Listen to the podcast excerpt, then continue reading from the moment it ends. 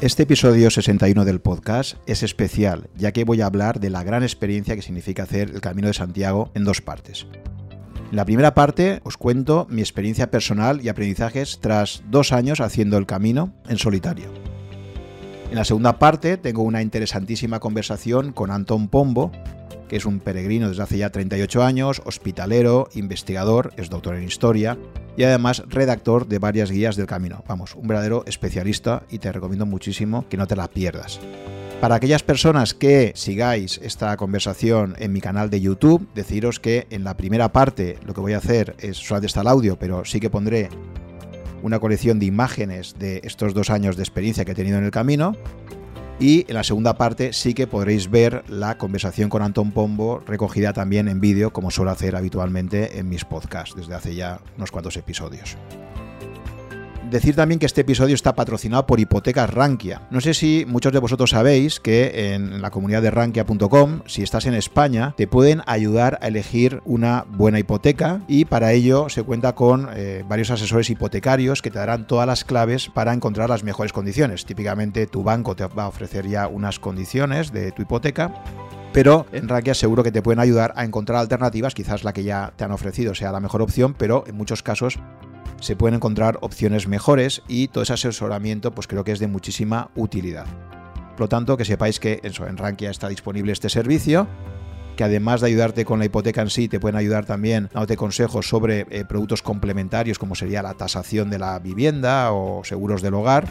Y todo ello, pues creo que aporta muchísimo valor a todas aquellas personas que estáis eh, buscando comprar una vivienda y, como siempre, pues la financiación juega un papel fundamental.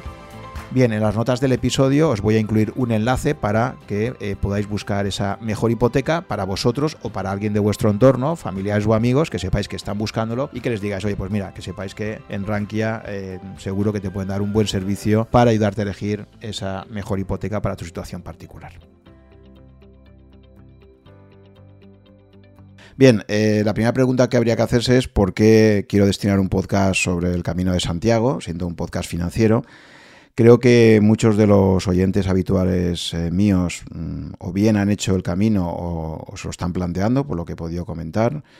Y creo que era un, episodio que me apetecía mucho hacer, ha sido una experiencia muy bonita y, pensaba que podría ayudar a mucha gente que quizás aún no se ha animado a hacerlo, darle algunas pistas, comentar algunos aprendizajes, experiencias y en definitiva compartir lo que para mí ha sido una experiencia pues muy motivadora que ya he vivido durante dos meses de julio. Eh, recuerdo que antes de hacer mi primer camino el año pasado, buscando información, la verdad es que solo encontré un podcast que me gustó realmente. Se trataba del podcast Memorias de un tambor de José Carlos Gracia, que en su episodio 54, titulado Mi camino a Santiago, explicaba eh, en cuatro horas de, cuatro horas de, podcast eh, pues lo que había sido su experiencia de su primer camino desde su casa en Madrid y cómo eh, se había convertido en un verdadero calvario durante 35 días por una temprana lesión que tuvo atravesando la Sierra de Guadarrama por un exceso de peso en la mochila y, parece ser que la ruta pues era bastante complicada, ¿no? Bueno, pues ese episodio, como os digo, pues la verdad es que me gustó mucho, lo habré escuchado como cinco veces. Y más allá de, este episodio, la verdad es que no encontré apenas realmente información que me resultara realmente útil o motivadora, ¿no? Hay mucho vídeo en internet eh, explicándote cómo debes hacerte la mochila, qué cosas deberías llevar. También hay mucho vídeo explicando cada una de las etapas, con lo cual también de alguna forma se le está quitando un poco el misterio y la magia de, descubrirlo por tu cuenta. Pero realmente un podcast que te transmitiera una parte más emocional o que te diera consejos prácticos desde una perspectiva, eh, pues no sé, realmente madura como la que iba buscando en mi caso, pues la verdad es que no lo encontré. Así que bueno, como se suele decir siempre, si algo te ha sido de utilidad, pues intenta también tú aportar tu granito de arena.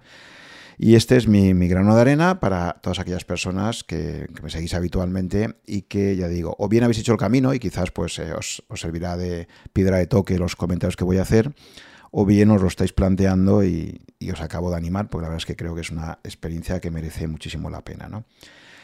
Eh, voy a hablar realmente de lo que yo conozco bien, que es pues, eh, ir eh, en dos meses de julio. El primer año, año pasado, 2021, estuve 10 días haciendo el camino francés desde Ponferrada hasta Santiago. unos 215 kilómetros oficiales. Y este año he estado también de nuevo en julio, eh, ya durante 22 días, eh, bastante más. y eso sí, este año el problema que he tenido es que he cambiado mis planes sobre la marcha. Inicialmente quería hacer el camino de invierno desde Astorga, pasando por luego los viñedos del Valle del Río Sil y la Ribeira Sacra. Era un, trayecto que me apetecía mucho, ¿no? siendo como soy tan aficionado al vino. Pero, pero cuando llegué a Ponferrada, después de la segunda etapa, ante la ola de calor eh, que ya estaba sufriendo y, las previsiones que había para los próximos días, eh, justo por las zonas donde iba a pasar, la verdad es que aquella zona es una olla, y, bueno, pues ya veía máximas de 42 grados, entonces claro, imaginad lo que es pues estar caminando eh, muchos kilómetros con esas temperaturas. Así que finalmente opté por hacer un cambio radical de ruta y me trasladé desde Ponferrada hasta Oviedo para empezar desde ahí el denominado Camino Primitivo, que ahora os comentaré por qué se llama así, cuando haga un poco de contexto histórico.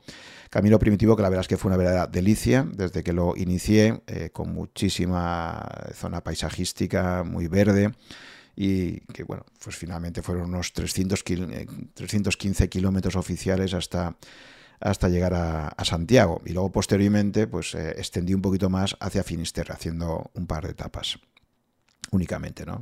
¿no? etapas que fueran a continuación de Santiago.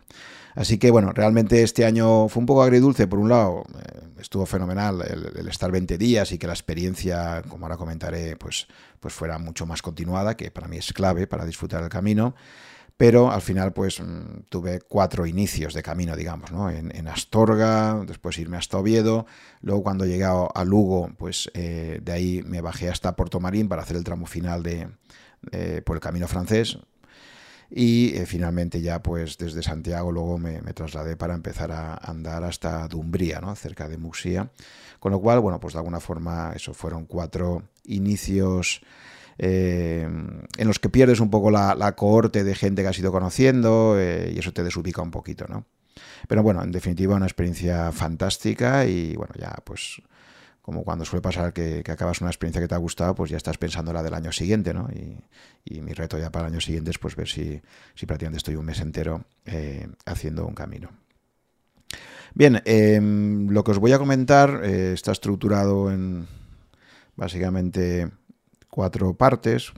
Eh, os voy a plantear primero pues cuáles eran mis premisas para hacer el camino. Creo que esto es muy importante de partida. Cada vez que alguien se enfrenta a este tipo de, desafíos, pues eh, se puede hacer por muchos motivos. Yo os explicaré cuáles eran los míos, que coinciden bastante, por cierto, con, y quizás por eso también me gustó tanto el podcast, coinciden bastante con, las premisas que se planteaba eh, José Carlos Gracia en, en, ese episodio 54 de Memorias de un tambor. Eh, a continuación, daré un poquito de contexto histórico, destacando cosas que me parecen relevantes y, que luego se conectarán bastante también con la conversación que tengo en la segunda parte con, Antón Pombo sobre lo que ha sido la evolución del camino y los retos a los que se enfrenta actualmente ante el exceso de turismo que está sufriendo en las etapas finales. Eh, y luego, bueno, pues hablaré mm, primero recomendaciones prácticas, que después de mi experiencia pues os puedo dar, aunque no soy un especialista, eh, pero bueno, creo que, lo que a mí me ha servido pues os puede servir a cualquiera de, de vosotros. Y finalmente, bueno, pues eh, algo de experiencia subjetiva eh, que he tenido estos dos años, algunas anécdotas, algunas cosas que me parece interesante compartir con vosotros. Y finalmente, como no, siendo un podcast eh, financiero, bueno, pues intentar hacer también alguna conexión que he visto con el mundo de las finanzas y la inversión, ¿no? derivado de, de, esos ratos largos que he tenido caminando y pensando. Bien, ¿cuál era mi planteamiento personal ante el Camino de Santiago? Bueno, pues eh, el primer año que lo hago, como decía, es el año pasado, me coge ya en un momento maduro de mi vida. Em, y básicamente lo que iba buscando era una desconexión y un momento de introspección. Cada uno busca unas cosas y yo básicamente me enfrentaba a eso, ¿no? Era un momento de decir, voy a hacer un alto en mi vida, eh, voy a salir por la puerta únicamente con mi mochila y durante primero fueron 10 días, eh, pues voy a intentar desconectar de, todo el mundo habitual. Em, las premisas eran, primero, ir andando, eh, no en bicicleta u otros medios de transporte. He visto, de hecho, gente que, va a caballo en algunos casos o incluso en carreta, como si fuera una romería. Yo tenía muy claro que iba a ir andando, que es lo que me gusta. En segundo lugar, ir solo, y esto es muy importante. Eh, mucha gente de mi entorno que lo ha hecho, pues han ido en, grupos más o menos pequeños, pero han ido acompañados. Para mí me parece fundamental para disfrutar plenamente la experiencia hacerlo en solitario porque mm, cuando vas solo, pues estás obligado a, enfrentarte a cualquier circunstancia tomando tú las decisiones, vas a tu ritmo, eh, tienes mucha más capacidad para eh, ser introspectivo, pararte cuando quieras, relacionarte con los demás, abrirte mucho más a la experiencia, en definitiva.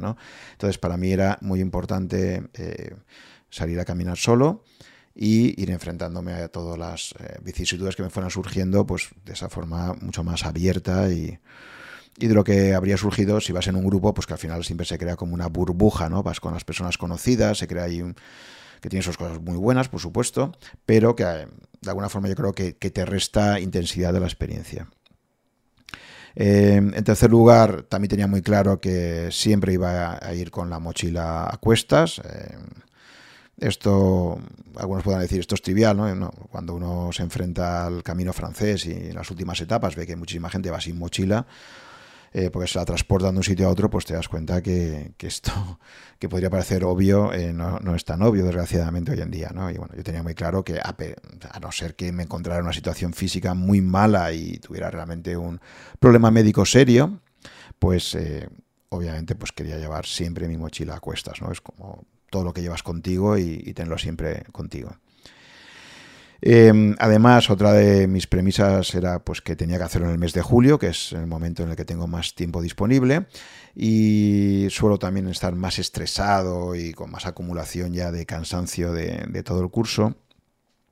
Em, esto, hacerlo en julio, tiene una gran ventaja y es que el clima suele ser muy favorable, aunque es verdad que puede hacer muchísimo calor, pero en general se disfruta de sol, eh, los días son muy largos y tiene como principal desventaja pues que en los tramos finales del camino, en los meses de julio y agosto, está muy, muy masificado, particularmente el camino francés, y por lo tanto, pues ya sabía que, me iba a encontrar con esa situación y que, eso siempre pues es un, es un problema, ¿no? Pero bueno, eh, ya digo, es imposible encontrar un mes que no, que no tenga siempre también pros y contras, ¿no?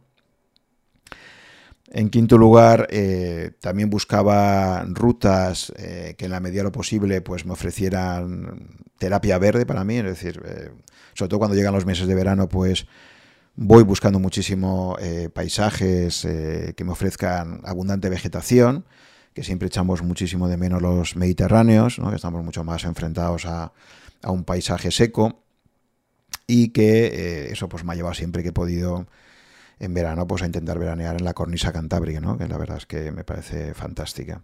Y bueno, pues eh, puestos a elegir rutas, pues prefería mucho más hacer una ruta, como luego acabó siendo la de el camino primitivo, por ejemplo, pues otras rutas donde, donde realmente pues eh, hay bastante menos eh, vegetación.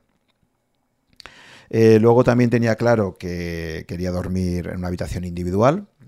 ya llega un momento de mi vida, ya tengo una edad, pues que creo que, el compartir habitación en un albergue, pues es una cosa que puede aportar experiencias muy interesantes. Eh, siempre que he podido, si el albergue tenía habitaciones individuales, pues lo he hecho en un albergue, porque la verdad es que la experiencia es mucho más interesante, pero eso sí, lo que no tenía ganas era de, estar compartiendo una habitación con, más personas. Eh, además, el año pasado, cuando hice la primera edición, pues aún estábamos en, saliendo un poco del COVID y, y eso también me producía aún más reparo ¿no? para, para compartir. Y luego, por otro lado, también, pues mi lado donista, obviamente, eh, como sabéis, pues me gusta bastante el vino y la gastronomía. Eh, y bueno, pues evidentemente pues también quería disfrutar de la excelente gastronomía local que se tiene pues, por tantos sitios ¿no? por los que vas pasando. Por lo tanto, digamos que mi, versión más hedonista del camino pues era esto, ¿no? A la hora de dormir y a la hora de comer, ahí tenía claro que me iba a dar eh, mis homenajes después de largas jornadas caminando.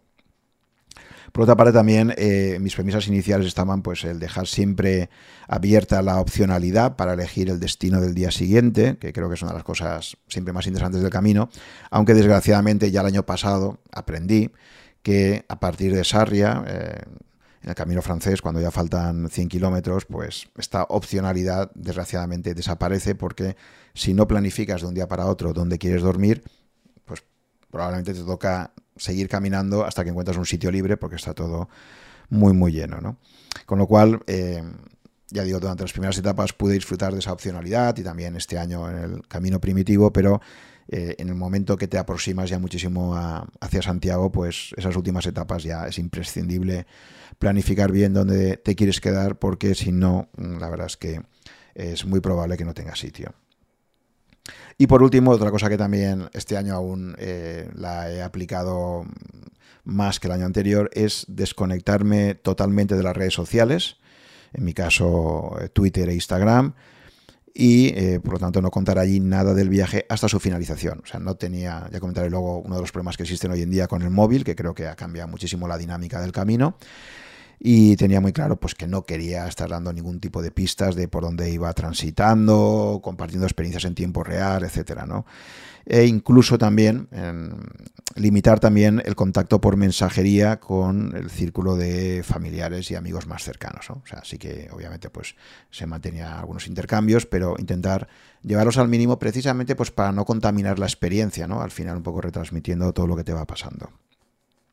Por lo tanto, estas son mis premisas con las que los hice.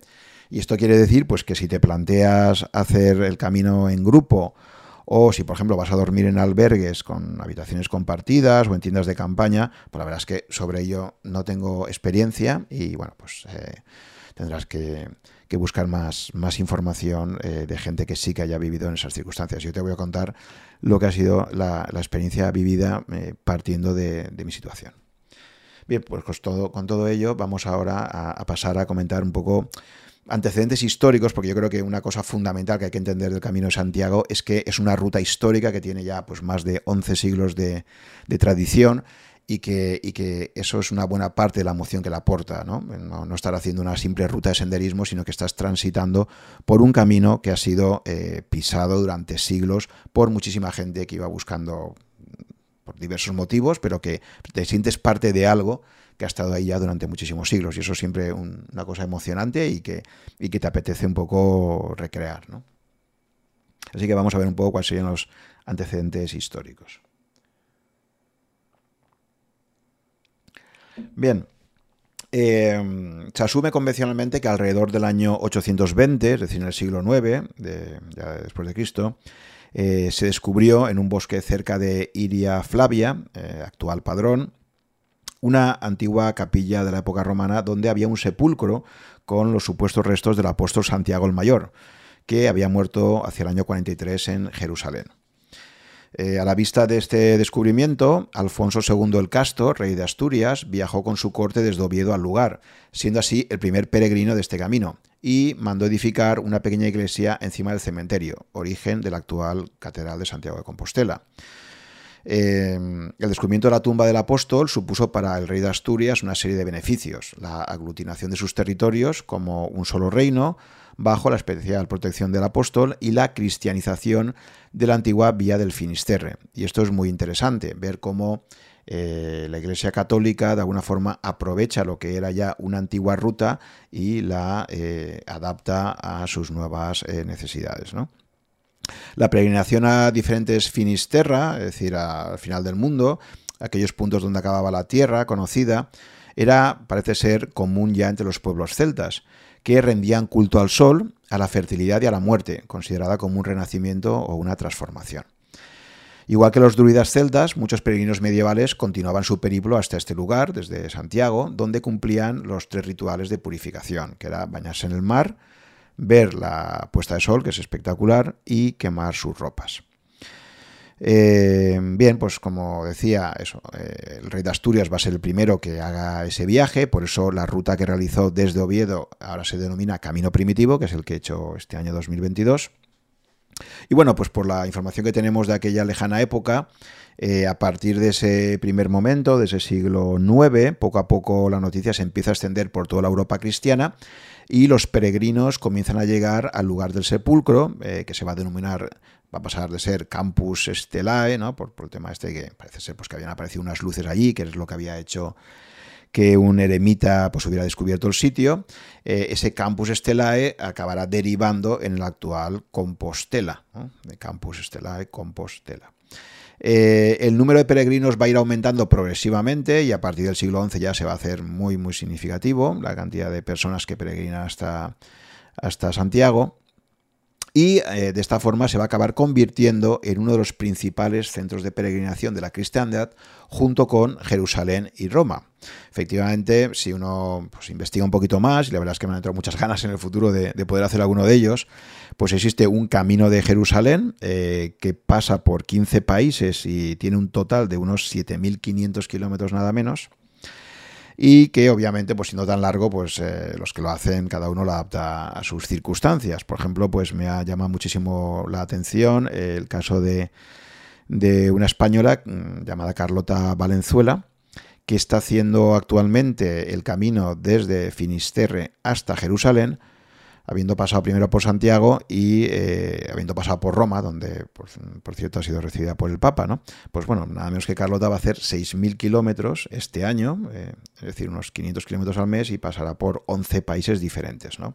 Quizás en el futuro me plantee hacerle una entrevista porque me parece una, experiencia fascinante, ¿no? Fascinante. Eh, y luego esto sería el camino de Jerusalén. Y luego el otro gran centro de peregrinación, como decía, era ir a Roma y en concreto pues existe una vía francígena, eh, que es un camino también histórico como el de Santiago, que une la Catedral de Canterbury en Inglaterra con la Plaza de San Pedro de Roma. Al parecer pues es un tipo de peregrinación que ya se inició eh, en el año 990 y la verdad es que son algo más de 2.000 kilómetros, pasando por Inglaterra, Francia, Suiza e Italia. Pues la verdad es que es otro, otro peregrinaje que, tiene pinta de ser muy interesante. Bien, como decía, por lo tanto, eh, realmente, pues eh, Santiago de Compostela va a ser un peregrinaje complementario a estos otros dos, con la diferencia de que eh, le aportaba ese punto adicional, místico, de ser considerado eh, a partir de Santiago, cuando llegabas, continuabas caminando hasta llegar a, la península de Finisterre, eh, pues aportarle ese punto adicional de misticismo, de pues, pensar que era el final de la tierra conocida y conectar de alguna forma con esa antigua costumbre que había de caminar hasta allí, ¿no? Bien. Eh, siguiendo un poquito más con lo que sería eh, los antecedentes históricos, que me parecen muy interesantes, como digo, no es una simple ruta de senderismo, es un viaje que hace ese personal transitando por un sitio que ha sido transitado por muchísima gente en siglos anteriores. Un aspecto muy importante a destacar es que desde el inicio eh, esta peregrinación compostelana nunca fue concebida como una peregrinación de ámbito reducido, es decir, no era unas romerías de corto alcance, sino que nació realmente con vocación internacional por ser la meta en la que se veneraba un sepulcro apostólico reconocido, el de Santiago el Mayor, y eh, por lo tanto, bueno, pues eh, un destino muy importante para la cristiandad y que hacía pues que gente que ya desde, desde los tiempos iniciales, ya desde ese siglo IX, y 10, pues empiezan a haber ya eh, documentos probados donde existen ya los primeros peregrinos ultrapirenaicos que llegan desde países como Alemania o Francia. O sea que desde el principio el camino va a ser transitado por, eh, por muchísimos eh, peregrinos que vienen desde muy lejos y por lo tanto tiene una dimensión internacional ya desde sus mismos orígenes. ¿no? De hecho, pues para muchos estudiosos, el Camino de Santiago fue una de esas rutas que permitió construir una identidad europea, ¿no? y por lo tanto jugó un papel muy importante. Con el tiempo eh, fueron potenciándose determinados itinerarios que garantizaban alojamiento y otros servicios a los peregrinos, ¿no? y que se fueron jalonando de santuarios, monasterios e iglesias.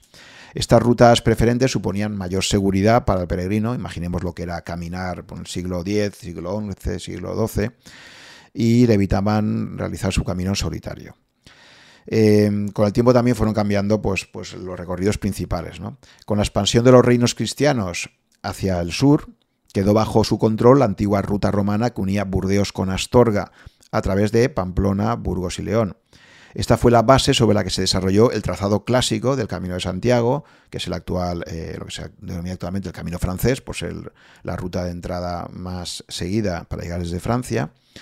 Y ya el famoso Códice Calistino, escrito por un clérigo francés en el siglo XII, ya describe con precisión ese camino francés y da consejos para recorrerlo. ¿no? Fue un hito muy importante este códice. Bien, pues eh, como decía, a partir del siglo XI con la apertura de este camino francés, el camino se va consolidando como una ruta de larga distancia y eh, realmente pues en esa ruta mm, lo que nos vamos a encontrar es una red de establecimientos eh, que gracias a la doctrina de la hospitalidad eh, cristiana pues se manifestaban de tres formas o bien particulares que ofrecían sus casas o bien monasterios o bien hospitales ¿no? promovidos por laicos o eclesiásticos eh, y bueno, el camino, pues, con diversas vicisitudes, va, a tener eh, una continuidad a lo largo de los siglos, con, alguna, con algunas crisis, como digo, pero esencialmente se va a mantener vivo hasta que llega el siglo XIX, cuando los nuevos medios de comunicación convierten los desplazamientos a pie en algo anacrónico y aparentemente carente de sentido, lo que provoca una fuerte crisis en la peregrinación a, a Compostela. ¿no? Por lo tanto, siglo XIX y primera mitad del siglo XX van a ser un momento donde se da prácticamente un abandono de lo que era el, peregrinaje. Y curiosamente va a ser ya en los años 50 del siglo XX cuando los extranjeros, eh, inicialmente, y no, los españoles, redescubren el valor de la peregrinación tras la Segunda Guerra Mundial.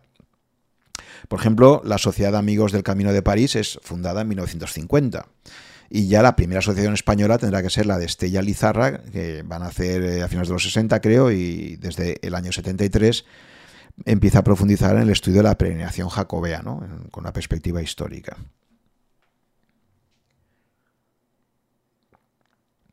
Bien, este espíritu historicista, con ese Codex Calistinus del siglo XII como principal referente, es el que va a animar a personas como Elías Baliña, eh, eh, un cura eh, que ejercía en Ocebreiro, pues eh, iba a jugar un papel importantísimo, como también comentaré luego con Antón Pombo la segunda parte. Antón tuvo la oportunidad de conocer a, Elías Baliña en, los años 80 y bueno, pues por eso creo que también su testimonio es especialmente valioso porque jugó un papel muy importante. Entonces este cura Elías Baliña concibe la gran epopeya de revitalizar la peregrinación a pie por el camino francés, no desde Galicia, pese a ser el párroco de Santa María do Cebreiro, sino entendiendo desde un inicio que el camino eh, es un todo, es como una, red capilar de caminos que vienen desde toda Europa y que por lo tanto, cuando estamos hablando de volver a relanzar el camino, no, no tenía que ser un planteamiento exclusivamente gallego, sino que debía ser un planteamiento global. Y es así como se pone manos a la obra para recuperar y señalizar con las famosas flechas amarillas el camino francés. Al parecer, pues, eh, parece que había encontró una pintura que había sobrado unas obras y, por eso se va, a convertir eh, en, el, color del camino hoy en día, de esas flechas amarillas famosas. Así que bueno, pues se va a empezar a pintar con muchos colaboradores que va encontrando desde los Pirineos hasta Compostela y siempre en conexión con los franceses que harán lo propio en sus cuatro grandes rutas históricas que convergen eh, hacia, hacia, España. Eh, por aquellos años 80 también se establece una nueva credencial para que sirva como salvoconducto a los peregrinos contemporáneos, permitiéndolos el uso de los alojamientos a ellos destinados.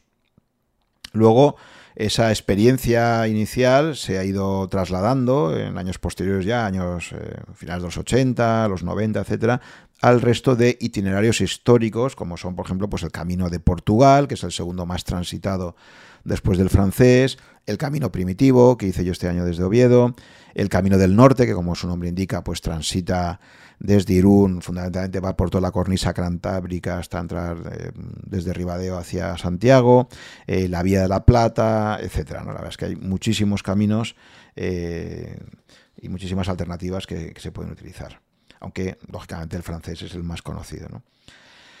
De esta manera ya, pues para finales de la década de 2010, eh, contamos con una extensa red de 286 caminos diferentes que se encuentran catalogados y que recorren un total de 80.000 kilómetros en 28 países. O sea que realmente, fijaos, la red eh, tan amplia que hay eh, y converge toda hacia Santiago. Una cosa muy interesante de todo este proceso de revitalización del camino, que se ha dado especialmente desde los años 80 del pasado siglo, ha sido eh, que ha sido un proceso que se ha producido de forma espontánea y desinteresada, es decir, un típico proceso bottom-up o desde abajo hacia arriba, eh, donde han aparecido asociaciones de amigos del Camino de Santiago que de una forma absolutamente altruista pues han colaborado eh, para que se produjera esa revitalización. y bueno, pues entre sus tareas más características ha estado la de creación y gestión de albergues, la formación de hospitaleros, que son los que reciben a los peregrinos en, los alojamientos, el mantenimiento de la señalización en los caminos, que la verdad es que por mi experiencia es muy buena, eh, tanto en el camino francés como en el camino primitivo me he encontrado con muy buena señalización. Su defensa y conservación del camino, así como la edición de publicaciones y eh, diversos mapas ha sido, por lo tanto, un aspecto fundamental, ¿no? Y que parece ser que Elías Bariña lo tenía muy claro, como veréis que comenta luego en la segunda parte Antón Pombo.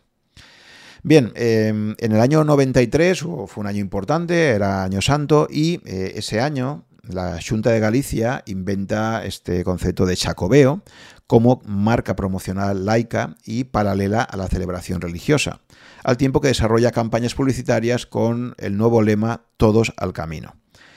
Es en este momento cuando se fija, en consonancia con ese lema de, todos, eh, para facilitar y estimular al máximo la peregrinación, eh, una exigencia de un mínimo de 100 kilómetros para obtener la Compostela. Hasta entonces, al parecer, hasta ese año 93, mm, no existía esa, esa condición de mínimo y por eso en general se interpretaba pues que el camino era un recorrido de larga distancia. Pero claro, en el momento en que se establece ese, ese mínimo eh, relativamente corto de 100 kilómetros, esto lo que va a provocar es pues para aquellas personas que van buscando eh, fundamentalmente obtener la Compostela, o sea que tienen una visión eh, digamos finalista, lo que va a provocar es que se produzcan tentaciones de ir transformando el camino en un producto turístico eh, donde eh, agencias de turismo pues empiezan a ofrecer poco a poco paquetes para obtener la credencial y dentro de ese proceso pues cada vez eh, empezarán a aparecer más personas que fundamentalmente cuando hablan de hacer el camino es empezar a una distancia de 100 kilómetros, que es la mínima, para poderlo realizar en 4 o 5 días y pues con un planteamiento que no se rige tanto por lo que sería el peregrinaje clásico, sino más pues un concepto más turístico o, lúdico, ¿no? Eh, la realidad es que este proceso pues parece que cada vez ha ido a más y en los últimos años el número de peregrinos procedentes que salen desde Sarriá, desde Tui en el caso del Camino Portugués, eh, desde Lugo en el Camino Primitivo, eh, desde Orense o desde Ferrol, mm, que son todos lugares que están a poco más de los 100 kilómetros mínimos exigidos, pues la verdad es que no ha dejado de crecer. Según las estadísticas, de hecho, en el año 2019, bueno, pues mm, la mitad de los peregrinos habría salido aproximadamente desde estos lugares que están a tan solo 100 eh, kilómetros de distancia.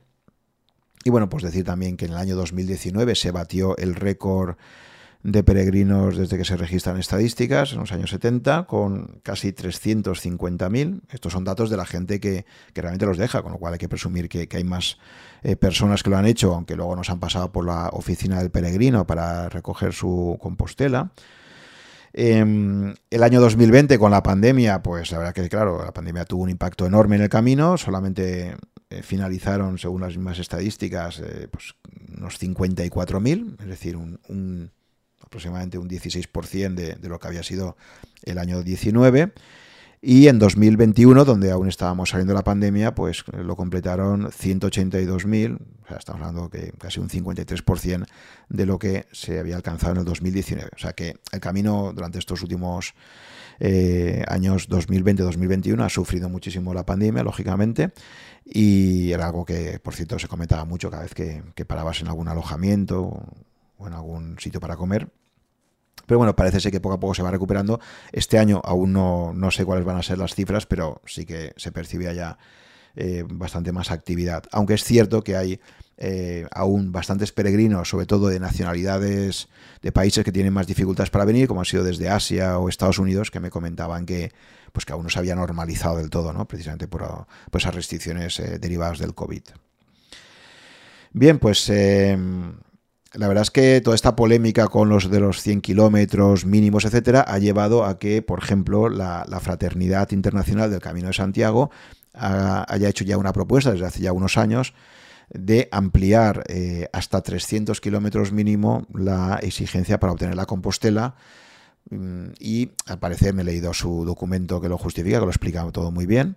Eh, que por cierto estaba redactado por Antón Pombo, que como os decía, entrevistaré luego y que eh, básicamente pues sus razones son dice que no son eh, lo de los 300 no es algo arbitrario sino que por ejemplo pues es la distancia que hay desde Oviedo que sería eh, pues ese camino primitivo original o desde León o desde otras localizaciones históricas y que por lo tanto bueno pues sería una forma de dar de poner mucho más en valor la Compostela y quizás de evitar ese turismo eh, que se ha producido, esos turigrinos también como se dice, que básicamente van buscando, pues eso, cuatro o cinco días eh, poder completar la compostela y decir que han hecho el camino, ¿no? Que no tiene absolutamente nada que ver con los planteamientos que tienen los eh, peregrinos que hacen largo recorrido. Bien, esto es un poco la, la visión histórica y ahora voy a pasar a la sección de haceros algunas recomendaciones si os planteáis hacer el camino.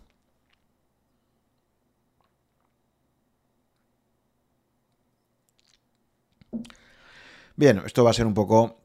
Muchas de ellas son bien conocidas, yo os voy a decir las que para mí han sido más importantes y, que desde mi visión personal, pues, si lo hubiera sabido hace dos años, pues me habrían resultado muy útiles. Algunas sí que ya desde el principio las tenía claras, otras las tuve que descubrir a base de, darme algún que otro eh, golpe. Eh, lo ideal, lógicamente, para hacer el Camino de Santiago es partir de una mínima forma física y empezar entrenando al menos dos meses antes. Aquí cada uno, lógicamente, tiene que saber pues, en qué condiciones está. Si es una persona que apenas anda, que apenas hace ejercicio y pretende hacer el camino, pues cuanto menos forma física tengas y menos acostumbrado estés a andar habitualmente, pues antes tendrías que empezar, ¿no? Y en cambio, pues una persona que practica deporte habitualmente, que hace running o que hace senderismo los fines de semana o rutas de trekking, pues obviamente mm, prácticamente no vas a necesitar ningún tipo de entrenamiento, ¿no? Pero bueno, si no estás muy en forma y no sueles andar, lo ideal sería empezar a entrenar dos meses antes. Em, puestos a ver materiales, eh, claramente si se va a hacer en los meses de verano, que cada vez son más, ¿no? Por el calor que cada vez tenemos adicional año a año, pues lo más recomendable son unas zapatillas de senderismo ligeras, mm, evitar, yo creo que esto es un error que a veces ocurre, ¿no? Evitar botas de montaña de caña alta porque pesan más, son más incómodas y la realidad es que al final la mayor parte del recorrido se hace por pistas de tierra o de asfalto donde esa protección adicional que te dan las, botas de, de montaña por ejemplo, para ir a los Pirineos, pues aquí la verdad es que no hace falta. Con lo cual, cuanto más ligeras sean las zapatillas, pues mejor, ¿no? Incluso me he encontrado con gente que hacía todas las etapas con unas sandalias, ¿no? Sandalias con calcetines. Eh, es decir, que de todo hay, ¿no? Yo eso tampoco lo recomiendo, pero bueno, tampoco sería algo descabellado, ¿no? Si van bastante protegidas. O sea que realmente eh, no hace falta un, un, calzado que proteja muchísimo el pie. Yo, como digo, creo que la recomendación son zapatillas de senderismo. A mí me han funcionado bien y es lo que se suele recomendar. Eh, dentro de ese entrenamiento lo que es muy importante destacar, y lo dice una persona que ha tenido que hacerlo en Valencia, es que claro, no es lo mismo pues entrenar, si sabes que luego cuando estés haciendo el camino van a ser etapas de típicamente un mínimo de 20 kilómetros y un máximo de 30, 30 y tantos, pues mm, claro, puedes entrenar distancias, pero también tienes que pensar en el sitio donde lo vayas a hacer si es un terreno absolutamente llano o no. Porque el camino, de forma habitual, va a tener desniveles, ¿no? Particularmente, por ejemplo, el camino primitivo, que, tiene unos desniveles muy significativos, ¿no? Que, lo hace mucho más duro. Eh, en general, todos los caminos, pues, serán más o menos llanos, pero se encuentran con zonas de desniveles y una cosa que puede ocurrir, que es muy habitual, pues es que eso, si tienes una ciudad como Valencia para, para entrenar, que es totalmente llana, pues lo de los desniveles eh, es, difícil de encontrar, ¿no? Por lo tanto, también es muy recomendable poder hacer alguna excursión a la montaña y probarte a ti mismo para ver cómo vas eh, cuando tienes que estar subiendo realmente o bajando de forma abrupta, ¿no? Porque tan cansado puedes subir como bajar, ¿no? Esto es muy importante. Em, por lo tanto, entrenar, entrenar desniveles. ¿no? Y luego también es muy importante otra cosa, que una cosa es andar sin nada y otra cosa es andar con una mochila que típicamente te va a pesar 6 kilos, ¿no? por lo menos. Entonces, practicar con la mochila cargada eh, antes también de, hacer el inicio del peregrinaje es muy importante. Y yo, por ejemplo, en mi caso, pues lo que hacía era meter una pesa de estas de 5 kilos de, entrenamiento, meterla dentro de la mochila y eso más el agua, pues ya estábamos ahí en los 6 kilos, que como ahora comentaré es muy importante. ¿no? Eh, la segunda recomendación es eso, el peso de la mochila. Em, e, esto es absolutamente clave, ¿no? Es decir, primero, comprarte una buena mochila que, te permita aislar bien la espalda y, toda la, generación de sudor que tienes y, sobre todo intentar que tenga el mínimo peso posible. O sea, cada gramo que metes de más, luego lo vas a notar muchísimo en las subidas, por ejemplo, ¿no? Yo recuerdo que alguna vez me ha pasado, por ejemplo, el tener que meter más agua, pues porque iba a ir por un tramo largo que, no iba a encontrar agua o por lo que sea, ¿no? Porque aún me quedaba bastante y haber comprado otra botella de litro y medio, típicamente llevaba una cantimplora de litro y medio este año y, y muchas veces pues también compraba una, segunda botella, ¿no? Y ya el mero hecho de ir con ese kilo y medio más de agua se notaba muchísimo. entonces ahí eh, cualquier gramo que os podáis ahorrar es fundamental. De hecho se recomienda que en ningún caso supere el 10 o el 12% de tu peso corporal, por tanto también depende de cada uno el peso que tengas. Si es una persona que pesa poco, pues, pues aún puede tener más problemas para llevar ese peso. En ningún caso debería exceder de los 10 kilos, eh, incluyendo el agua, repito, que ojo con el agua, porque una cosa es pesar de sin llevar nada de agua y otra es con todo el agua. Y esto, pues lo que te lleva es a hacerte un listado con todo lo que realmente necesitas, eh, porque aquí es fácil que se te olviden cosas, entonces lo ideal es ir apuntándolo todo y luego, pues asegurarte que lo metes. Si haces rutas muy transitadas como la del camino francés o el propio camino primitivo, pues tampoco pasa nada si se te olvida algo porque vas a encontrar comercios. Si ya vas por una ruta eh, donde va a ser difícil encontrar establecimientos comerciales, pues ahí sí que es muy importante no olvidarte lo básico, ¿no? Y luego, bueno, pues a la hora de, disponer el material en la mochila, pues ahí también podéis, ahí sí que os recomiendo que veáis vídeos en internet que explican muy bien esto. Lo más indicado siempre es colocar el material separándolo eh, con bolsas de plástico por tipos de cosas que no hagan ruido para no tener que molestar a posibles compañeros de albergue en su caso y en general poner todo lo más pesado siempre en la parte inferior y más próxima a la espalda para mejorar el punto de equilibrio. Había una pregunta que me hicieron por ahí, pues eh, en Twitter, cuando dije voy a grabar este episodio, ¿qué, preguntas se os ocurren? Pues alguien me preguntaba qué cosas había metido en la mochila a la salida y que las tuve que ir dejando por el camino, por pesadas o innecesarias. Y la verdad es que en mi caso, pues como tenía muy claro desde el principio que no quería eh, utilizar absolutamente nada que no fuera necesario, pues la verdad es que no dejé absolutamente nada, ¿no? O sea, al final alguna cosa más sí que incorporé, pero lo que es quitar no quite nada. En cambio, por ejemplo, pues en el episodio de Memorias de un tambor que os comentaba, pues yo creo que uno de los problemas eh, que tuvo eh, José Carlos Gracia fue que metió demasiado peso, ¿no? Como él mismo dice, y eso le pasó muchísima factura en la Sierra de Guadarrama, ¿no? Por lo tanto, este suele ser uno de los errores más habituales, venir muy cargado. Em, y, y, esto es algo que hay que evitar ya desde el primer momento, ¿no? De hecho, normalmente los, problemas fundamentales que acaban provocando lesiones, eh, tipo tendinitis, suele ser eh, llevar demasiado peso en la mochila o hacer etapas demasiado largas, ¿no? forzar demasiado la máquina. Eso es lo que te acaba pasando factura. Luego, eh, otra cosa adicional que sí que descubrí sobre la marcha, desgraciadamente esa sí que la tuve que aprender a fuego el año pasado, fue que es fundamental elegir unos buenos calcetines. En mi caso, que es lo que pasa cuando uno no entrena a desnivel, mm, que es lo que me pasó a mí, pues yo elegí para, ir unos calcetines que utilizaba para salir a correr, que para ir a correr pues no tenían problemas, pero que cuando me enfrenté a desniveles fuertes sí los tuve. Eh, entonces el año pasado, cuando empecé la ruta, pues a partir ya del segundo o tercer día empecé a tener ya ampollas bastante importantes. Y, y, esto la verdad es que fue provocado por los calcetines, fundamentalmente. Me di cuenta que eran calcetines que no llevaban refuerzos adecuados y, la verdad es que eso me pasó muchísimo, muchísima factura. Entonces ahí lo que aprendí es que lo fundamental y lo que os recomiendo es empieza eligiendo unos buenos calcetines de trekking reforzados en los puntos clave, en la puntera, en el talón, etcétera, en una tienda especializada y luego ya con ellos puestos te compras las zapatillas. Esto para mí sería el proceso ideal, ¿no? O sea, ir con esos calcetines elegidos a elegirte las zapatillas de deporte también para asegurarte que, que van a tener la holgura adecuada. Después, bueno, pues como podéis imaginar, eh, es fundamental el cuidado de los pies porque la lesión más habitual es que, es que acabas teniendo ampollas.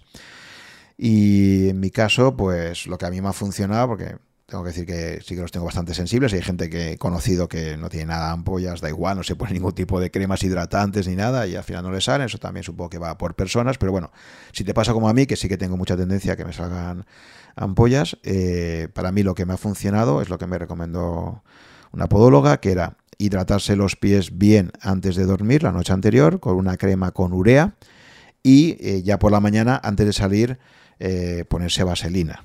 Esto es lo que a mí me ha protegido más los pies, evitando ese rozamiento y me ha funcionado muy bien. También otro, otro consejo que se da siempre y que yo he seguido es nunca ducharse por la mañana antes de empezar la etapa, ya que si te duchas la piel se reblandece y los pies siempre cuanto más secos mejor. Y luego otro truquito también que he ido viendo sobre la, sobre la marcha que, ha funcionado bien, y partiendo de experiencias de otros, es que cuando las etapas son realmente largas, cuando ya pues, te vas a 30 kilómetros, por ejemplo, después de los dos primeros tercios del recorrido, es conveniente parar, eh, airearte los pies, o sea, descalzarte, tal, y después cambiarte de calcetines.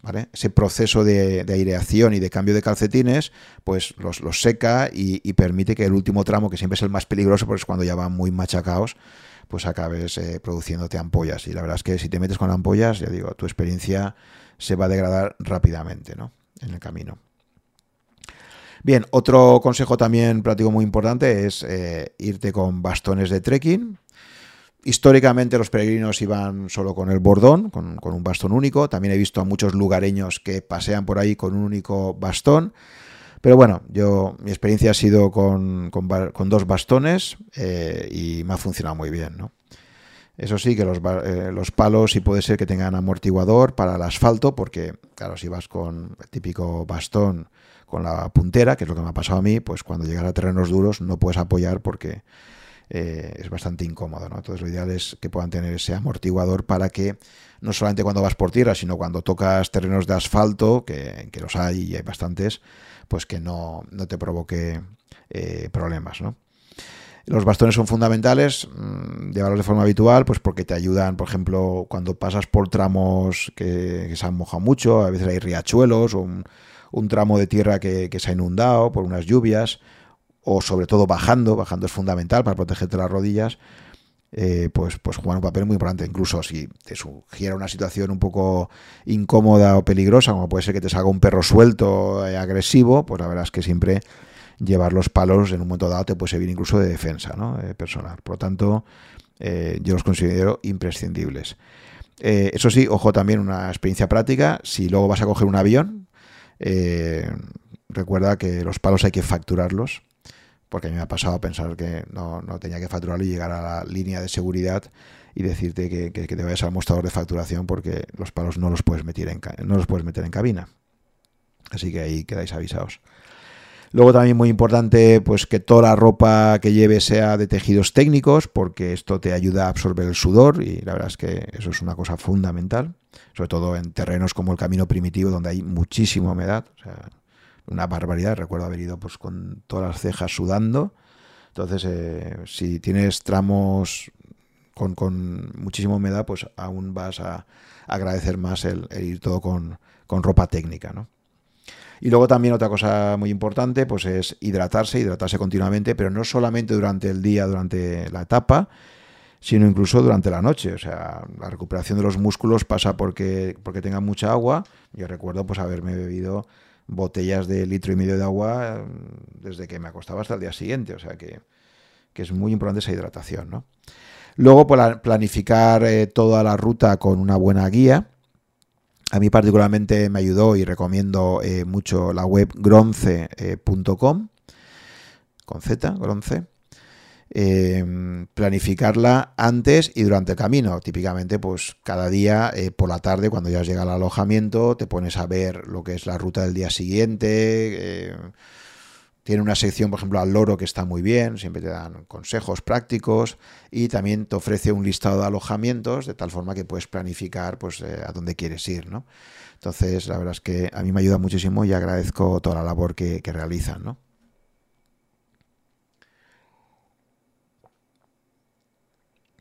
Bien, luego también otro consejo que, os doy es a la hora de reservar alojamientos, en general es mucho mejor hacerlo con una llamada telefónica que hacerlo a través de alguna web tipo Booking, porque cuando llamas por teléfono, primero, en muchos casos te van a hacer un mejor precio o te van a dar algo por el mismo precio, eh, te, van a, te van a añadir, por ejemplo, el desayuno, te van a dar algún tipo de, ventaja y además, sobre todo, eh, pues tienes mucha más flexibilidad, ¿no? Porque en muchos casos son eh, reservas online que van con una cancelación eh, que tiene un coste a partir de un determinado día. Y en cambio, si llamas por teléfono y dices que eres peregrino, pues en caso de que luego, por lo que fuera, no puedas ese día llegar allí, que a veces pasan cosas, pues van a ser mucho más comprensivos y, van a entender que, no has podido hacerlo y por lo tanto, pues mm, va a tener una cancelación sin costes. Por lo tanto, en general, siempre, aunque sea un poco más pesado tener que llamar, etcétera, eh, la realidad es que en la práctica es, es un método pues que empecé haciendo ocasionalmente y lo acaba haciendo este año, lo, está, acaba haciendo para casi todos los sitios, ¿no? Eh, luego, bueno, pues evidentemente, como en todo, eh, conviene que las primeras etapas eh, empiecen siendo moderadas, porque en la práctica, aunque no hayas entrenado mucho, si los primeros días empiezas poco a poco, rápidamente tu cuerpo se va a habituar, ¿no? Por lo tanto, es conveniente que no empieces con una primera etapa muy dura, en ese sentido, la gente que empieza desde San Jean eh, de pie de port, mm, la verdad es que se enfrentan a una primera etapa durísima. Y por lo tanto, pues ahí yo me pensaría si, si realmente quiero arrancar así, ¿no? De fuerte, a no ser que, llegues con mucho entrenamiento, ¿no? O por ejemplo también si empiezas el camino francés, otro, como ahora comentaré, mm, eh, si vas a hacer el camino francés, pues como mínimo eh, os diría que empecéis en Villafranca del Bierzo para disfrutar de la preciosa subida a Ocebreiro, pero también es verdad que esa primera etapa, si empiezas justo ahí en Villafranca del Bierzo y la primera etapa es la subida a Ocebreiro, pues es una etapa bastante dura que si llegas ahí sin demasiado entrenamiento, pues te puede machacar ya el primer día, ¿no? Entonces, bueno, pues, pues digo, hay inicios de, hay inicios de rutas clásicos que la primera etapa es es fuerte y, ya digo, no sería el escenario más deseable si llegas con, poca, con poco entrenamiento. Si ya llegas fuerte, pues sin problemas. Luego siempre conviene llevar un botiquín eh, por si surgen problemas, por ejemplo, pues las ampollas, ya digo que eso pues, prácticamente pues, es, complicado que no te aparezca alguna en algún momento, entonces bueno, pues hay, hay un procedimiento estándar para, para combatir una ampolla, que básicamente pues, es pincharla con una aguja hipodérmica esterilizada, que las venden ya en farmacias, drenar el líquido y acto seguido secarla con alcohol o bien aplicarle un desinfectante tipo betadine. ¿no? Entonces siempre conviene llevar pues eso, una aguja hipodérmica, eh, betadine y algunas eh, tiritas, ¿vale? Algún tipo de protector para los pies, ¿no? Entonces ese pequeño botiquín pues siempre conviene tenerlo, ¿no? Aunque si te falta algo, ya digo, si haces caminos como el francés o el primitivo, vas a encontrar farmacias con bastante facilidad, ¿no? Em, las ampollas y la tendinitis son, son, los dos problemas principales, ¿no? Y la tendinitis viene provocada pues por sobrecarga en las articulaciones o bien por exceso de peso en la mochila o bien por andar cojo ya porque tienes una ampolla y entonces se te va juntando todos los problemas, ¿no? Em, y luego, bueno, pues aunque no es, de luego no es lo que recomendaría y no me gustaría que nadie tuviera que hacerlo, pero bueno, la verdad es que si alguien acabase teniendo problemas físicos serios, pues en las rutas principales desde hace ya años existe un, servicio de, de, envío de mochilas donde por 4 o 5 euros al día te la llevan hasta tu destino, ¿no? Entonces, desde luego no recomiendo eso para nada a la gente que lo puede hacer perfectamente, llevar una, una mochila con todo su peso, pero si alguien se encuentra con un problema que le surge en el camino y y le hacen ese diagnóstico de que tiene tendinitis o que le surge un problema serio, pues evidentemente que no se la juegue y más vale que complete el camino eh, caminando sin su mochila principal, que se la lleven de un sitio para otro, que no tener que seguir con el camino y con la, con la mochila y, probablemente tener que abandonar ¿no? un poco más adelante. Otra cuestión que se plantea es qué ruta elegir, porque claro, cuando uno empieza a investigar se da cuenta que se habla de el camino de Santiago, pero realmente hay muchos caminos de Santiago. Em, yo aquí los consejos que os daría es, primero, destinar como mínimo, como mínimo, una semana. Es muy importante la duración. No entiendo, sinceramente, yo respeto que cada uno haga lo que quiera, ¿no? Pero esto de ir dos días, luego otros dos días, etcétera, para mí se pierde absolutamente eh, lo que es lo fundamental del camino, que es la experiencia continuada en el tiempo, ¿no? Entonces, mínimo, mínimo una semana, si puede ser diez días, mucho mejor, y si tienes más tiempo, pues mucho mejor, ¿no? Eh, con pocos días son, solo te permite hacer rutas cortas que no te generan apenas arraigo en el hecho de peregrinar y es más pues una ruta de senderismo, pero no se puede hablar de peregrinaje realmente si no llegas a, ir metiéndote poco a poco ¿no? en, el camino. Eh, puestos a elegir rutas, pues depende de donde vivas. ¿no? Históricamente los peregrinos salían de sus casas y regresaban a su casa. Em, entonces, claro, pues depende de dónde vivas. Si vives como yo en Valencia, pues claro, la ruta del camino eh, desde Valencia hay dos vías, una vía Albacete o vía Cuenca, que se llama, en caso de Albacete, vía Augusta o, por Cuenca, el Camino de la Lana, que se trata de un duro trayecto con, más de 40 etapas y, mil kilómetros de distancia. Entonces, claro, lógicamente, pues tienes que disponer de todo ese tiempo para poderlo hacer. Así que yo tenía claro desde el principio que disponiendo el primer año de tan solo 10 días, em, tenía que empezar por, hacer una ruta que, me permitiera llegar a Santiago. Esto también lo recomiendo, que ya la primera vez que lo hagas tengas el premio de llegar allí. Y em, lo que os recomendaría, desde luego, es empezar por el camino francés. El camino francés es el camino más desarrollado, el que tiene más, más monumentos, el que está pues, con más servicios. Es cierto, como ahora comentaremos, pues que el gran problema del francés es que en los meses de verano está absolutamente masificado, pero bueno, pues a cambio tiene otras muchas cosas buenas, ¿no? Entonces, para una primera eh, ocasión, yo creo que, el camino francés sería el, más recomendable. Y eh, aquí en particular también recomendaría no empezarlo persiguiendo esos 100 últimos kilómetros que comentaba antes para conseguir la Compostela, sino creo que el camino francés, un momento clave es la, subida y la entrada en Galicia, eh, en concreto a Ocebreiro, que es una población preciosa, muy bien conservada. Entonces yo, eh, mi consejo sería que intentarais empezar al menos desde Villafranca del Bierzo, desde una población un poquito más cercana, pero siempre haciendo inicialmente esa subida y esa entrada en Galicia, que realmente es espectacular porque va a ser una etapa, ya digo, una experiencia eh, mucho más intensa, ¿no? Por lo tanto, eso supondría pues hacer por lo menos eh, ocho o nueve días hasta Santiago, ¿no? Pero ya digo, en general, cuantos más días seguidos, mejor. Em, lo que sí que está claro es que si lo vas a hacer en verano, pues es muy importante que o bien planificas con mucha antelación eh, dónde te vas a alojar, o bien eh, probablemente te va a tocar eh, tener que hacer, como me pasó en mi caso, no hacer coincidir los finales de etapa con los que son estándar, con los que son oficiales en las guías, porque esos lugares están absolutamente colapsados. Es mejor quedarse en poblaciones o antes o después de esos finales de etapa. Yo, por ejemplo, típicamente pues acababa quedándome unos 5 kilómetros más adelante y de esta forma pues evitas eso, ¿no? El, llegar a sitios que, prácticamente no hay nada disponible.